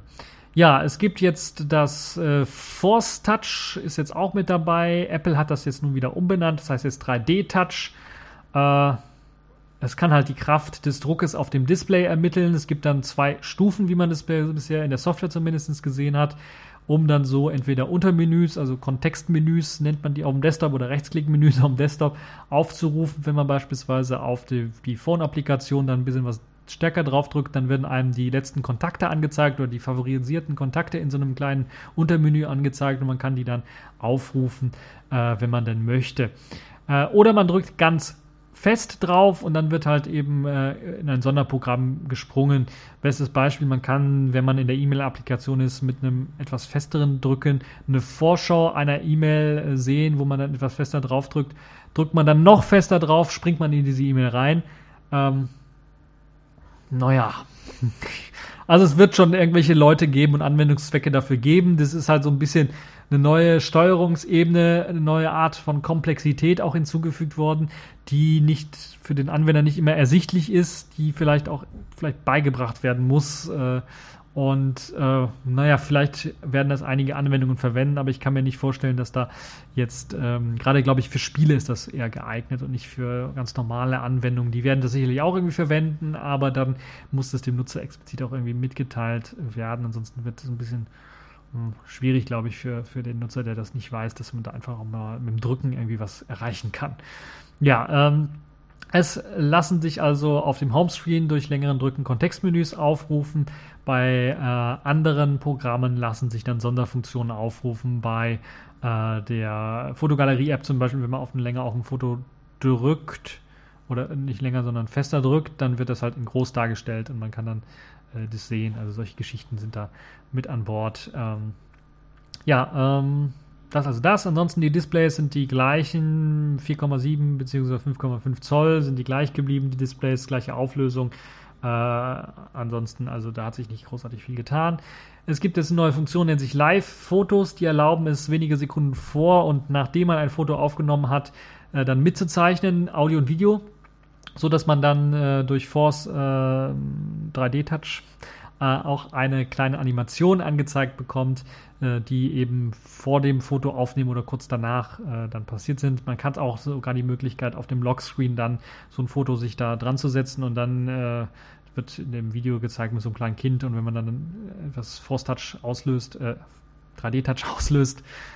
ich bin übrigens nicht der Einzige, der das Problem gemacht hat. Wenn ihr euch die Keynote nochmal anschaut, dann werden, werdet ihr sehen, dass da doch einige noch Force Touch gesagt haben zu. Ähm, wenn ihr da also etwas äh, stärker drauf drückt, dann äh, kommt, dann wird halt diese Animation abgespielt von dem Kind, was da einem irgendwie sich bewegt und das dann total süß aussieht. Ja, ähm, man kennt das von Apple-Präsentationen, die laufen dann immer gleich ab. Erstmal die Selbstbeweihräucherung und dann werden halt solche, solche knuffligeren äh, Anwendungen immer gezeigt und, und äh, auf die wirkliche Hardware wird kaum eingegangen. LTE wird mit 300 Mbit pro Sekunde unterstützt. Ähm, ich meine, das war aber auch vorher schon, ich weiß nicht. Also es wird, wurde explizit erwähnt. Ansonsten, was man nicht erwähnt bei Apple, ist meistens so Sachen, die technische Daten, die dem Techniker vielleicht interessieren werden. Zum Beispiel, dass der Akku so um rund 90, 95 mAh kleiner geworden ist beim iPhone 6 und beim, äh, beim iPhone 6S meine ich und beim iPhone 6S Plus ist er auch kleiner geworden. Ich glaube auch so um die in den gleichen Dreh herum. Und äh, dank iOS 9, was davor ausgeliefert kommt, soll allerdings genauso lange beim iPhone 6S 10 Stunden die Akkulaufzeit betragen, wie halt eben beim Vorgänger. Äh, natürlich wird das wahrscheinlich auch dadurch begünstigt, gehe ich mal von aus, dass ein neuer Prozessor eingebaut ist, der äh, kleiner ist, glaube ich, als der 8-Prozessor und weniger Leistungsaufnahme hat. Ab dem 12. September könnt ihr das Ganze vorbestellen. Lasst mich nicht lügen, der 12. September ist der Samstag gewesen. Das heißt, heute ist Sonntag, der 13. Das heißt, ihr könnt das jetzt also schon vorbestellen, wenn ihr möchtet, wenn ihr die Asche dafür habt, weil die Preise sind gewohnt hoch. Das 6S kostet 47 Euro in der 16 GB Variante. Die 64 GB Variante kostet schon 850 Euro. Die 128 GB Variante kostet 960 Euro.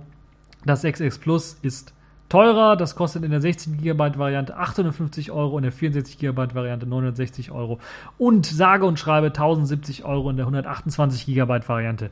Also äh, selbst wenn mich das interessieren würde mit den iPhones, die Preise sind einfach verdammt hoch. Die sind aber gleich geblieben, das muss man also zugeben. Also da hat Apple nicht irgendwie gesagt, okay, wir machen die höher oder sowas, sondern die sind gleich geblieben zum Vorjahresmodell. Da hat sich also nichts geändert, was das angeht. Apple hat aber nicht nur das vorgestellt, sondern Apple hat auch das Surface, nein, das heißt nicht Surface, sondern wie heißt es, iPad Pro vorgestellt. Also ein neues iPad vorgestellt, ein professionelles Tablet, mit dem man auch arbeiten kann, à la Surface Pro. Und da muss man ganz ehrlich sagen, das ist eins zu eins eine Microsoft-Kopie fast geworden.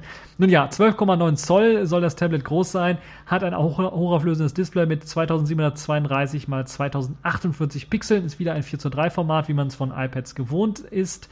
Das Display kommt äh, sehr stromsparend daher mit einer variablen Displayfrequenz ab 60 äh, Hertz oder niedriger. 10 Stunden Akkulaufzeit soll das ganze iPad Pro beinhalten. Vier Lautsprecher an allen Ecken des Gerätes angebracht, sollen für ordentlich Bass sorgen, aber wir können natürlich vorstellen, bei der Dünne des Gerätes äh, ist das mit ordentlich immer relativ zu sehen. Es ist ein neuer A9X Chip mit verbaut, der 1,8 mal schneller sein soll als der A8X Chip. RAM ist unbekannt. Man hofft, man vermutet, dass es 4 GB sein werden. Ich denke, es werden wahrscheinlich nur zwei sein, wie ich Apple kenne. Übrigens, äh, die, die iPhones weiter mit 1 GB RAM, wo ich das ver äh, vergessen habe zu sagen. Also da hat sich also nichts geändert. Ähm, es sollen sich auf dem Gerät dank des neuen A9X-Prozessors ohne Probleme 4K-Streams schneiden lassen. Also die kann man sogar nebeneinander irgendwie schneiden, wenn man denn möchte. Zubehör soll es dann auch noch geben und da wird es ein bisschen was lächerlich, finde ich, zumindest bei dem Kopiervorgang von Apple. Äh, nämlich, es soll eine Anstecktastatur geben mit einer flachen Button-Technik. Die hatte Apple äh, schon in ihren MacBook 12 reingepackt. Das ist jetzt damit auch dabei.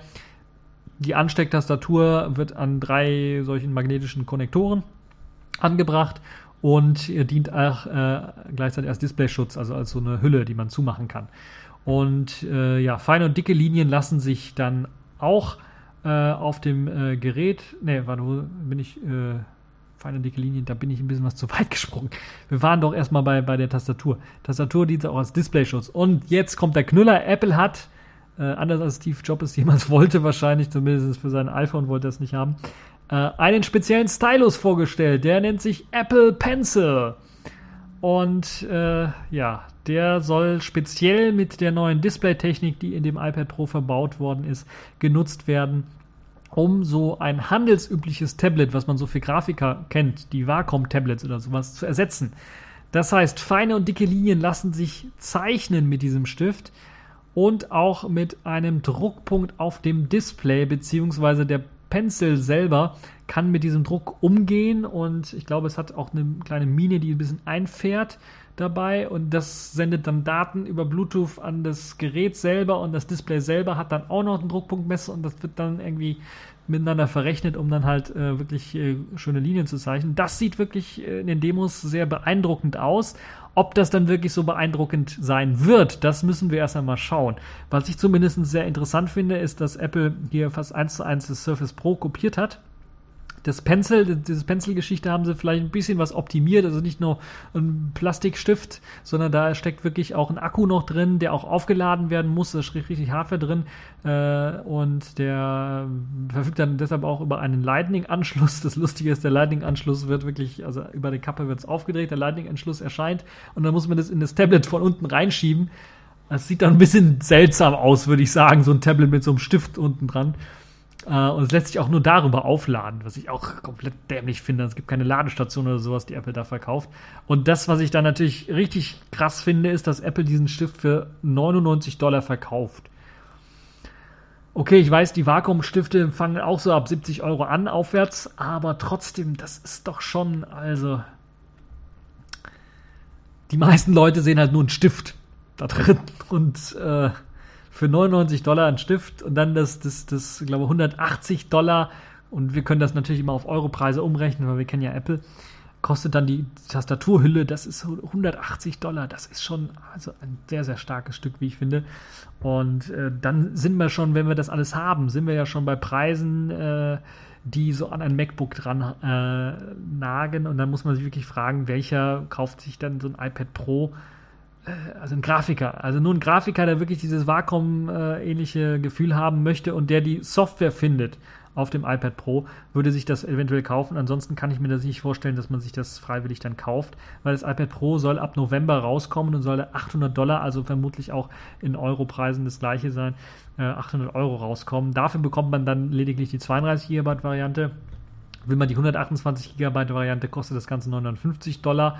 Und will man dann die 128 GB Variante mit LTE, das gibt es nämlich auch, kostet das Ganze 1080 Dollar. Und da ist man schon 99 Dollar oder 99 Euro Stift, 179 Euro äh, Tastatur.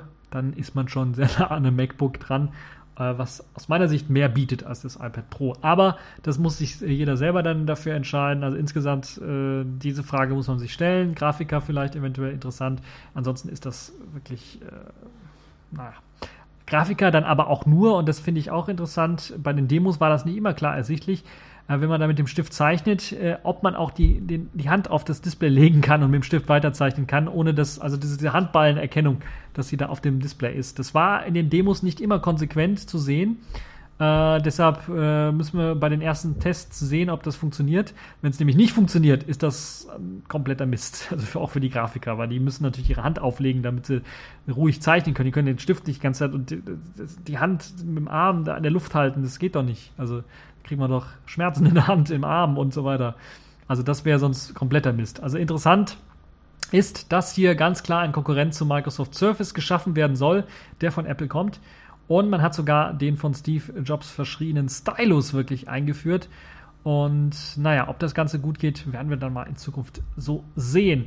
Das also die Apple-Vorstellung in dieser Woche und äh, wir sind, wir haben ja schon, glaube ich, recht lange gemacht hier die Podcast-Folge, aber wir kommen jetzt gleich zu den Kategorien der Woche. Accepted.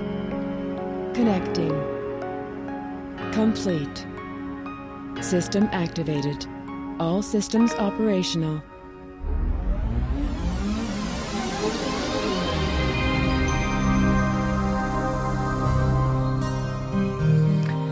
Ja, die Kategorien der Woche werden eröffnet durch die Pfeife der Woche und das ist diesmal Cisco geworden. Oder doch nicht?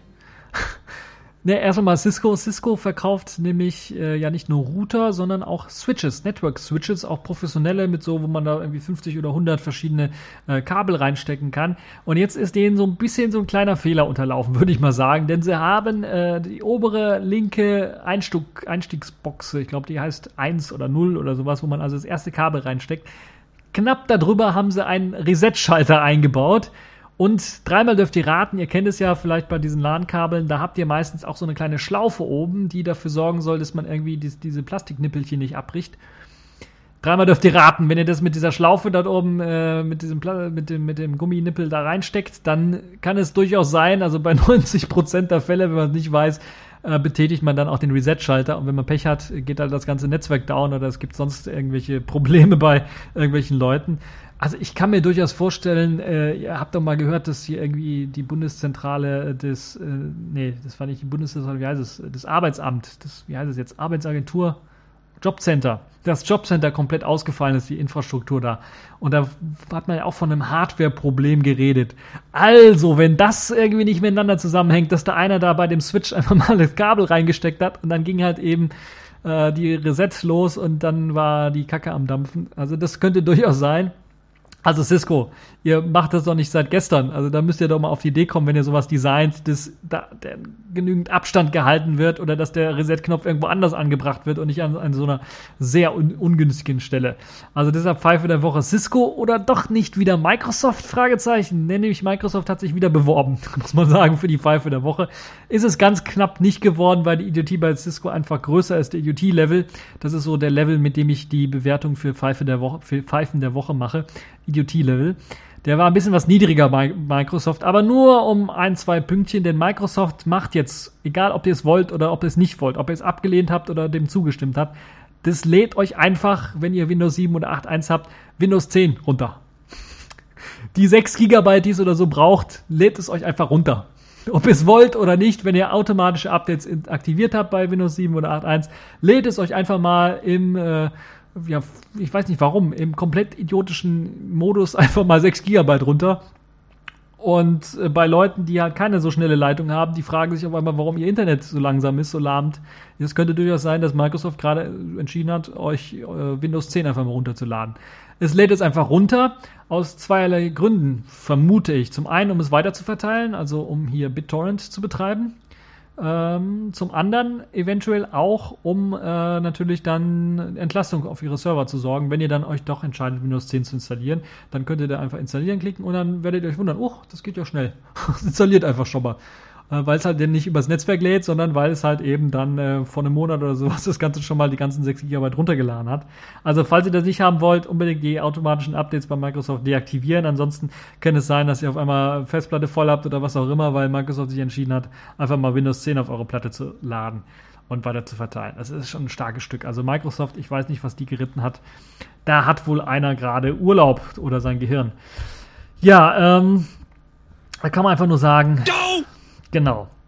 Kommen wir zum nächsten großen Thema, nämlich dem Sailfish der Woche. Und da können wir uns alle freuen, alle, die ein Jolla besitzen, zumindestens. Es ist jetzt endlich erschienen, die neue Early Access Version 1.1.9.28 mit der neuen Sailfish OS 2.9, äh, 2.9, 2.0 UI. Das heißt, die neue Oberfläche ist da und ihr könnt euch das Ganze mal anschauen und könnt äh, äh, euch ja mal äh, durchlesen, was es dort alles für äh, neue, interessante, spannende Geschichten gibt. Also es äh, gibt, es ist eine komplett neue UI und ich kann noch mal ganz kurz sagen, dass ähm, äh, ich vom Gefühl her äh, doch durchaus schon meine, dass das, das ganze Smartphone-Feeling des Jollers ändert und man hat das Gefühl, dass man ein neues Smartphone in der Hand hat. Und das ist wirklich richtig, zum einen richtig geil, zum anderen natürlich für die Leute, die sich jetzt an das ganze User Interface gewöhnt haben, so ein bisschen was ärgerlich, weil sich einige Sachen geändert haben. Also es gibt einen neuen Homescreen, der von links nach rechts gewischt werden kann und so weiter und so fort, nicht mehr von oben nach unten. Es gibt einen neuen Events View. Hm, es gibt eine neue, äh, neue Änderungen ähm, bei den Kacheln oder bei den bei den äh, offenen Tasks, die man in der Multitasking-Ansicht sieht äh, bei den äh, anderen Geschichten. Also eine ganze Reihe an Änderungen, die dort reingeflossen sind in Selfish OS 2.0. Ich will nicht allzu ausführlich darüber reden, weil die Sendung sowieso schon alle Zeit äh, sprengt, die wir in dieser Woche hatten so. Aber ähm, ich kann euch nur darauf nochmal hinweisen, dass ich auch ein Video-Preview gemacht habe auf Englisch, sodass dann auch die Leute, die des Deutschen nicht mächtig sind, äh, mächtig sind, da mal reinhören können und reinschauen können, was es so an Neuerungen gibt in Selfish OS, in der UI zumindest. Da gibt es also ein kleines Video-Preview zu der UI selber. Ansonsten werde ich aller voraussichtlich nach in der nächsten Radio Tux Sendung noch ein bisschen was ausführlicher äh, das äh, neue Selfish OS äh, dann besprechen oder die 2.0 2.0er UI besprechen. äh, die ja die größte Änderung für Selfish OS äh, darstellt, seit eben Jolla rausgekommen, das Jolla rausgekommen ist, das Jolla Phone.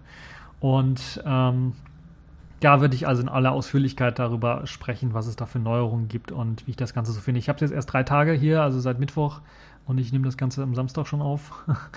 Deshalb äh, kann ich da noch nicht in aller Tiefe und Schärfe darüber berichten. Deshalb will ich noch ein bisschen mit meinen Eindrücken abwarten. Aber der erste Eindruck kann ich euch sagen, zwei Daumen nach oben. Das ist wirklich richtig, richtig geil geworden. Und ihr könnt euch selber ein Bild davon machen, wenn ihr euch die Video-Preview anschaut, ein bisschen was rumklickt, vielleicht auch Kommentare hinterlässt. Ähm, oder wenn ihr Early Access Member seid, einfach mal auf Aktualisieren klicken und hoffen, dass ihr dann die neue Version habt. Falls ihr es schon habt und Kommentare habt, äh, könnt ihr mir die natürlich auch unter diesem ähm, Podcast dann einfach schreiben. So, das also zum Sailfish der Woche. Mm, äh, Artikel werde ich natürlich auch verlinken. Da seht ihr auch mal aufgelistet die neuen Features und Funktionen. Also da gibt es auch ein paar Bildchen, aber kein Video oder sowas, wo die neuen UI richtig vorgestellt wird. Dies, das habe ich dann selber gemacht. Äh, aber die neuesten, besten Funktionen werden da auch nochmal kurz äh, angedeutet. Ja, ähm, was gibt's noch in dieser Woche? Kategorien, in Sachen Kategorien der Woche, Spiel der Woche. Eigentlich ein Spiel, was am 1. September rausgekommen ist, das, wenn ich mich richtig entsinne, vorletzte Woche war. Trotzdem habe ich das jetzt so die Hälfte, glaube ich, ungefähr schon durchgezockt. Na, noch nicht ganz die Hälfte, sagen wir mal ein Viertel durchgezockt von dem Spiel und äh, kann da auch nur meine zwei Daumen nach oben äh, geben und würde sogar nicht sagen Spiel der Woche, sondern würde sogar sagen äh, Spiel des Jahres, nämlich Metal Gear Solid 5. Okay, ich weiß, Linux-Nutzer, es ist noch nicht für Linux erschienen, nur Steam, PC, Windows. Ähm, aber, äh, und die Konsolen natürlich, PS3, PS4, Xbox 360 und One. Ähm, aber ich habe es mir für die PS4 besorgt und ich finde das richtig ein geiles Spiel, weil es, äh, ich bin einfach Metal Gear Solid Fan und äh, jetzt wird die Story einfach von Metal Gear Solid äh, Peace Walker, so hieß übrigens der PSP oder PS Vita Titel, PSP Titel, auf dieser kleinen Konsole von Sony, die, die man zocken konnte, äh, ist mir letztens nicht eingefallen. Ist mir dann natürlich nach der Sendung sofort eingefallen. Das wird fortgesetzt, die ganze Storyline wird dort fortgesetzt und verbindet dann auch das, was man aus Metal Gear äh, Solid 4 so ein bisschen herkennt. Und also die ganze Story wird verbunden. Und wenn man einfach Metal Gear Solid in der Story drinsteckt, möchte man halt einfach mehr haben. Das ist halt wie Star Wars, da muss halt immer irgendwie eine neue Story mehr. Da braucht man einfach ist man einfach geil drauf, dass man mehr bekommt von der Story und äh, wissen möchte, wie das mit den Charakteren so ist. In dem Fall äh, spielt das Ganze in den 80er Jahren. Unser Hauptprotagonist äh, Big Boss, äh, Codename Snake, ist gerade aus dem Koma erwacht, zumindestens wird es einem suggeriert. Ich habe das Spiel noch nicht durch, deshalb weiß ich noch nicht, ob das stimmt, aber also das vermute ich mal so. Äh, der erwacht also aus einem Koma, aus einem neunjährigen Koma und ist jetzt in den 80er Jahren, 1984, äh, und muss jetzt seine Söldnertruppe wieder aufbauen und äh, muss sie gegen andere Söldnertruppen, die versucht haben, seine alte Söldnertruppe, die so kaputt gegangen ist, äh, muss er sich äh, behaupten gegen die. Und natürlich ist die, die Truppe, die sie kaputt gemacht hat in den 70er Jahren, äh, die sie bombardiert haben, die den in, ins Koma quasi geschossen haben, äh, die Truppe muss jetzt bekämpft werden mit allen Mitteln und äh, das ist so ganz kurzer Anreißer für die Story. Ich weiß, das hört sich nicht spektakulär an. Für die Leute, die drinstecken, die werden sagen, oh Gott, oh Gott, was erzählt er da für Mist. Aber ich versuche es so an der Oberfläche zu halten, so gut ich es kann. Äh, und will nicht allzu viel spoilern, ansonsten wird es ein bisschen was äh, uninteressant, würde ich mal sagen, für den einen oder anderen. Naja, Metal Gear Solid 5 ist ein sehr, sehr gutes Spiel. Nicht nur wegen der Story, weil das ist ja eines der Stärken von Metal Gear immer gewesen. Die Story war immer bombastisch und man hat sich gefühlt wie in einem richtig langen, guten Kinofilm oder mehreren Kinofilmen, gerade bei Metal Gear Solid 4. Ähm, und jetzt bei Metal Gear Solid 5 ist es nicht mehr ganz so der Fall. Man hat also weniger Zwischensequenzen, man hat auf die Nutzer gehört, weil viele meinen, na, zu viele Zwischensequenzen, zu viel Kino. Man spielt so ein bisschen, dann legt man den Controller weg und schaut sich das erstmal Stunden, stundenlang an, was da passiert. Das ist jetzt nicht mehr der Fall bei Metal Gear Solid 5, sondern man hat deutlich mehr Spielzeit, deutlich mehr Freiheiten. Es gibt ein Open World, äh, eine Open World, das heißt, man hat, ist ein Open World Titel, man hat, man kann die Freiheit, äh, da einfach durch die Prärie zu reiten, Prärie im wahrsten Sinne des Wortes, weil man in der Wüstenlandschaft von Afghanistan zum Beispiel festsitzt äh, und äh, dort dann verschiedene Missionen durchführen kann als äh, Snake oder als The Big Boss Und äh, man hat natürlich dann auch, und das ist das erste Mal in Metal Gear Solid, dann auch ein Buddy zur Seite. Das heißt, man kann sich da einen ähm, Kollegen zur Seite holen. Das sind spezielle Kollegen, entweder am Anfang nur ein Pferd, damit man dann durch die Prärie durchaus reiten kann, weil das ist wirklich eine riesengroße Welt und äh, da muss man halt eben, äh, um schnell von einem äh, Punkt zum anderen zu kommen, eben ein Pferd haben zumindestens. Wenn man nicht den Hubschrauber benutzen möchte, den kann man nämlich auch benutzen. Ähm, natürlich dann nur mit sicheren Landezielen, ansonsten ist das äh, Spiel schnell aus. Und man kann sich noch weitere Charaktere dann halt eben äh, im Laufe des Spiels dann freischalten, äh, die einem helfen, äh, bestimmte Missionen dann einfacher durchführen zu können. Ja, es gibt äh, viele Missionen, die die Story voranbringen. Es gibt aber auch Nebenmissionen, die die Story nicht so sehr voranbringen, die aber dann helfen, eine ganze Basis aufzubauen. Das gehört auch zum Spiel, ist wieder auch aus Peace Walker entnommen. Man hat die Möglichkeit, seine eigene Mother Base aufzubauen. Mother Base ist Ah, da kann ich, glaube ich, spoilern, ähm, äh, weil das in den ersten Minuten dann doch schon erscheint im, im, Spiel. Deshalb ist das, glaube ich, kein großes Geheimnis, auch für die Leute, die Metal Gear Solid schon mal gespielt haben. Ähm, Motherbase ist einfach eine, eine Ölbohrplattform im Grunde genommen oder eine äh, Off-Shell-Plattform äh, im Meer. Und äh, da hat man halt die Möglichkeit, äh, seine Rekruten auszubilden äh, und äh, natürlich dann äh, eine Forschungsabteilung zu basteln, um Waschen Waffenforschung zu machen, eine Intel-Abteilung zu basteln, um an Informationen zu kommen äh, und so weiter und so fort. Eine Medizinabteilung, eine Kampfabteilung und so weiter und so fort. Das kommt dann also später noch dazu. Aber das ist halt so der Ort, wo halt eben The Big Boss und sein Team zu Hause sind. Deshalb heißt es auch Mother Base. Und das kann man halt eben ausbauen und um das Ganze ausbauen zu können, muss man halt im Spiel selber, also wenn man in Afghanistan rumreitet, muss man halt eben zum Beispiel Metalle oder sowas sammeln oder man muss bestimmte Pflanzen sammeln, um äh, bestimmten Kollegen dann auf der Krankenstation zu helfen oder die dann zu heilen und solche Geschichten halt oder um bestimmte ähm, äh, wie heißen die Betäubungs äh, Tranquilizer Gun, also diese Betäubungs äh, die, das Betäubungsmittel für die, für die Betäubungspistole herzustellen. Da muss man halt bestimmte Pflanzen oder sowas sammeln. Das ist alles in Metal Gear Solid mit dabei, also so ein kleines Micromanagement-System, wo man seine eigene Basis aufbauen kann und ähm, die Basis ausstatten kann. Man muss ähm, auch Rekruten anwerben, das heißt, man kann äh, ganz Anfang des Spiels macht man es einfach so, indem man die feindlichen Soldaten, die man da in Afghanistan findet, dann einfach äh, betäubt und dann mit Hilfe eines Fulton-Ballon-Rettungssystems dann äh, einfach von einem Hubschrauber oder ja von einem Hubschrauber dann abholen lässt. Das heißt, die werden dann einfach, ähm, da wird einfach ein Ballon umgeschnallt, die Typen werden betäubt, ein Ballon umgeschnallt und die fliegen dann einfach in die Luft und dann schnappt sich da irgendeiner von den äh, von den Hubschrauberpiloten das automatisch und bringt dann äh, die äh, gekidnappten Soldaten quasi auf die Motherbase und die sind so beeindruckt von Solid, äh, ich sag schon Solid Snake, von, von Snake oder The Big Boss, dass sie dann dem sich gleich anschließen äh, und äh, dann auf der Motherbase dann als, als Rekruten oder als Crew dann bereitstehen. Ja, Metal Gear Solid 5, ein richtig geniales Spiel, bestes Spiel, was ich bisher in diesem Jahr gesehen habe. Besser als Arkham Knight. Äh, zum einen, weil äh, das Spiel nicht langweilig wird. Also ich habe jetzt wirklich nur ein Viertel durchgespielt und ich habe sogar einige Missionen zwei oder dreimal durchgespielt und es ist nicht langweilig geworden. Zum einen deswegen, weil es so viele Möglichkeiten gibt, in dieser freien Welt zu seinem Missionsziel zu kommen.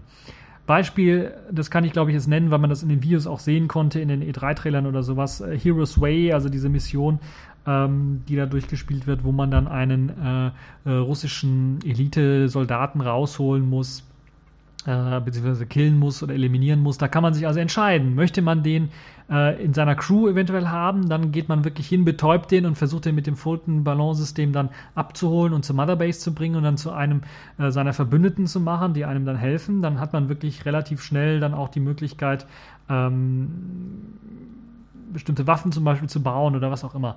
Äh, oder man kann den einfach erschießen. Also man muss ihn ja irgendwie killen oder sowas. Oder man muss ihn beseitigen, sagen wir mal so.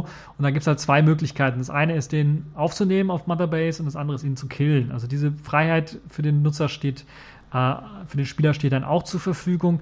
Und da gibt es natürlich mehrere Möglichkeiten, das zu machen. Ganz zu Anfang hat man nur eine Betäubungspistole und ein Maschinengewehr. Und äh, die Betäubungspistole macht keinen Laut, hat also einen, einen, Schalldämpfer drauf, da kann man den äh, relativ leicht betäuben, aber man muss halt äh, durch die anderen Soldaten, die da Wache schieben, natürlich sich durchboxen irgendwie oder die uh, an denen ungemerkt vorbeikommen, um halt eben dann diesen Kommandanten da zu entführen. Oder man kann ihn einfach aus der Ferne, wenn man später dann einen äh, eine, oder man kann natürlich mit Granaten oder so, wenn man später Granaten entwickelt hat, die, die, dann einfach ausschalten oder wenn man später eine Sniper äh, eine, Sniper Gun, eine Sniper Rifle, sich ein Sniper Gewehr sich dann äh, besorgt hat oder entwickelt äh, hat, kann man den einfach aus der Ferne einfach erschießen. Das ist also auch möglich. Das ist also das, was äh, richtig Spaß macht. Das andere ist natürlich auch, es gibt zwei große ja, Tageszyklen, würde ich das Ganze mal nennen. Das eine ist Nacht und das andere ist Tag. Und da kann man immer entscheiden, eine Mission bei Nacht oder bei Tag zu beginnen oder halt sofort zu beginnen. Sofort wirft einen dann irgendwie im Laufe des Tages dann, ich weiß gar nicht, an welche Uhrzeit es sich orientiert, einfach in, ins Geschehen rein. Und dann kann es durchaus sein, dass man gerade Glück hat und es gerade so 18 Uhr ist oder sowas. Dann fängt die Dämmerung an, in Afghanistan zumindest. Und äh, dann wird es schnell dunkel. Und dann äh, gibt es halt wirklich intelligent diese, diese Wachen und diese ganzen Gegner, die da Wache schieben, die sind wirklich so intelligent, dass sie sich darauf einstellen. Also nicht nur, dass dann äh, eine Schichtablösung stattfindet, beispielsweise teilweise, das sieht man dort, dass sie Wachen also ablösen, dass sie andere Positionen einnehmen, dass Licht eingeschaltet wird, äh, bestimmte äh, Areale dann besser beleuchtet werden und dann durch, durchleuchtet werden, also wo sich dann auch das Licht bewegt und so weiter und so fort. Also das ist wirklich richtig genial gemacht bei Metal Gear Solid 5. Das macht das Spiel so spannend und so kann man man das auch mehrmals durchspielen, ohne dass es einem langweilig wird, weil es so viele Möglichkeiten gibt und immer mehr Möglichkeiten hinzukommen, dadurch, dass man neue Waffen entwickelt, neue Systeme entwickelt, auf neue Ideen einfach kommt. Bestes Beispiel, ich bin einfach mal aus, einfach mal, als ich da gesehen habe, du kannst jetzt für dein Pferd, was du hast, äh, eine Entwicklung durchführen, die es erlaubt, das Pferd auf Kommando, das ist einfach mal äh, kackt. Und ja, bin ich auf die Idee gekommen, ja, ich kacke einfach mal die ganze, die ganze Straße zu, wo jetzt äh, das, das Ziel, was ich einfangen soll oder töten soll, äh, oder was ich retten soll, den Gefangenen, den ich retten soll, der fährt da vorbei im Gefangenentransporter. Ich kacke einfach mal die ganze Straße zu und äh, versteck mich dann und guck, was passiert. Und dann fährt eben das Auto drüber durch diese Kacke und rutscht dann irgendwie aus und kommt ins Schleudern und knallt dann irgendwo gegen den, gegen den Stein und die zwei Aufpasser für des Gefangenen sind dann irgendwie ausgeschaltet oder zumindest einer ist ausgeschaltet, der andere ist noch ein bisschen bei Bewusstsein, den schießt man dann kurz mit einem äh, äh, mit der Betäubungspistole K.O. und kann dann den Gefangenen retten. Da muss man also nicht irgendwie warten, bis das irgendwann bei der Basis angekommen ist, das Fahrzeug mit dem Gefangenen dann die Basis infiltrieren, sondern man kann das während es fährt dann mit verschiedenen Mitteln dann äh, in dem Fall mit einem Pferd und Pferdescheiße dann einfach ausschalten. Solche genialen Momente in Metal Gear Solid 5 sorgen einfach dafür, dass auch viele Leute, die das Spiel äh, sich angeschaut haben und äh, auch durchgespielt haben, teilweise eine Wertung von 10 von 10 gegeben haben, dass ich auf jeden Fall nur unterstützen kann, auch wenn die Story und das Springen von Spiel in Story nicht immer so gut gelungen ist wie bei Metal Gear Solid 4 und man teilweise auch sehr lange Passagen hat, wo man wirklich nur noch spielt und gerade wenn man die mit Nebenmissionen alle versucht durchzumachen, dann kann es wirklich sein, dass man da, ja, ich, wenn man, also dass man da einige Stunden lang einfach nur spielt und dann auf einmal erschlagen wird oder plötzlich erstaunt ist, da kommt ja eine Zwischensequenz. Huch. also das äh, passiert dann doch schon. Ich habe die Story noch nicht ganz durch, aber die Story ist äh, bisher, was ich da gezockt habe, durchaus äh, ein, eines Metal Gears äh, würdig, würde ich mal sagen. Und deshalb würde ich sagen, also Metal Gear Solid 5 äh, auf jeden Fall Spiel der Woche, wenn nicht sogar Spiel des Jahres. Ich weiß jetzt nicht, was für Spiele noch rauskommen werden, aber es ist zumindest bisher das beste Spiel, was ich gesehen habe. Und auch äh, das nicht nur von der Spielmechanik her, was man alles machen kann und was man erleben kann in dieser freien Welt, kommt es wirklich äh, an GTA, GTA 5 ran. Es ist zwar, GTA 5 ist zwar lebendiger, weil es da mehr Personen gibt und mehrere Missionen und äh, äh, mehr lustige Elemente in dem Fall auch, aber Metal Gear Solid 5 fühlt sich einfach geil an, wenn man es spielt. Ähm, die Missionen sind zwar monoton, also hole Gefangenen raus, äh, befreie einen Gefangenen, äh, kille einen äh, Elitesoldaten oder hole den raus äh, oder zerstöre Panzer XYZ und so weiter und so fort. Also die sind monoton, diese ganzen Missionen, aber die Herangehensweise, da hat man die vollkommene Freiheit, wie man das, die, das Missionsziel erreicht. Da hat man die vollkommene Freiheit und äh, das auch noch mit der Motivation, seine eigene Motherbase aufzubauen und auszuweiten und dann auch Soldaten zu rekrutieren, später dann diese Soldaten auch in Kampfeinsätze zu schicken, wo man selber nicht dabei ist, sondern nur von der Ferne quasi sehen kann, okay, die haben es jetzt geschafft oder nicht. Äh, und wenn sie es geschafft haben, dann äh, kriegen sie halt eine höhere Aufwertung im, im Rangsystem oder eine Medaille und so weiter und so fort und können dann zum Beispiel eine bessere Aufklärung machen oder können halt bessere, äh, was weiß ich, äh, Funktionen leisten und so weiter und so fort. Das ist alles wirklich schon ein richtig großes, geniales Spiel. Also insgesamt, ich will nicht allzu viel darüber äh, noch reden, weil ich könnte ja noch stundenlang darüber reden. Vielleicht müsste ich einen eigenen Podcast drüber machen. Also Metal Gear Solid 5 ist wirklich ein sehr, sehr großes, großartiges Spiel. Äh, deshalb glaube ich zu Recht Spiel der Woche. Deshalb habe ich zu Recht hier, glaube ich, erwähnt. So, das war es jetzt aber auch für diese TechView Podcast Folge. Ich hoffe, es hat euch gefallen, ihr hattet Spaß dran und bis zur nächsten Folge.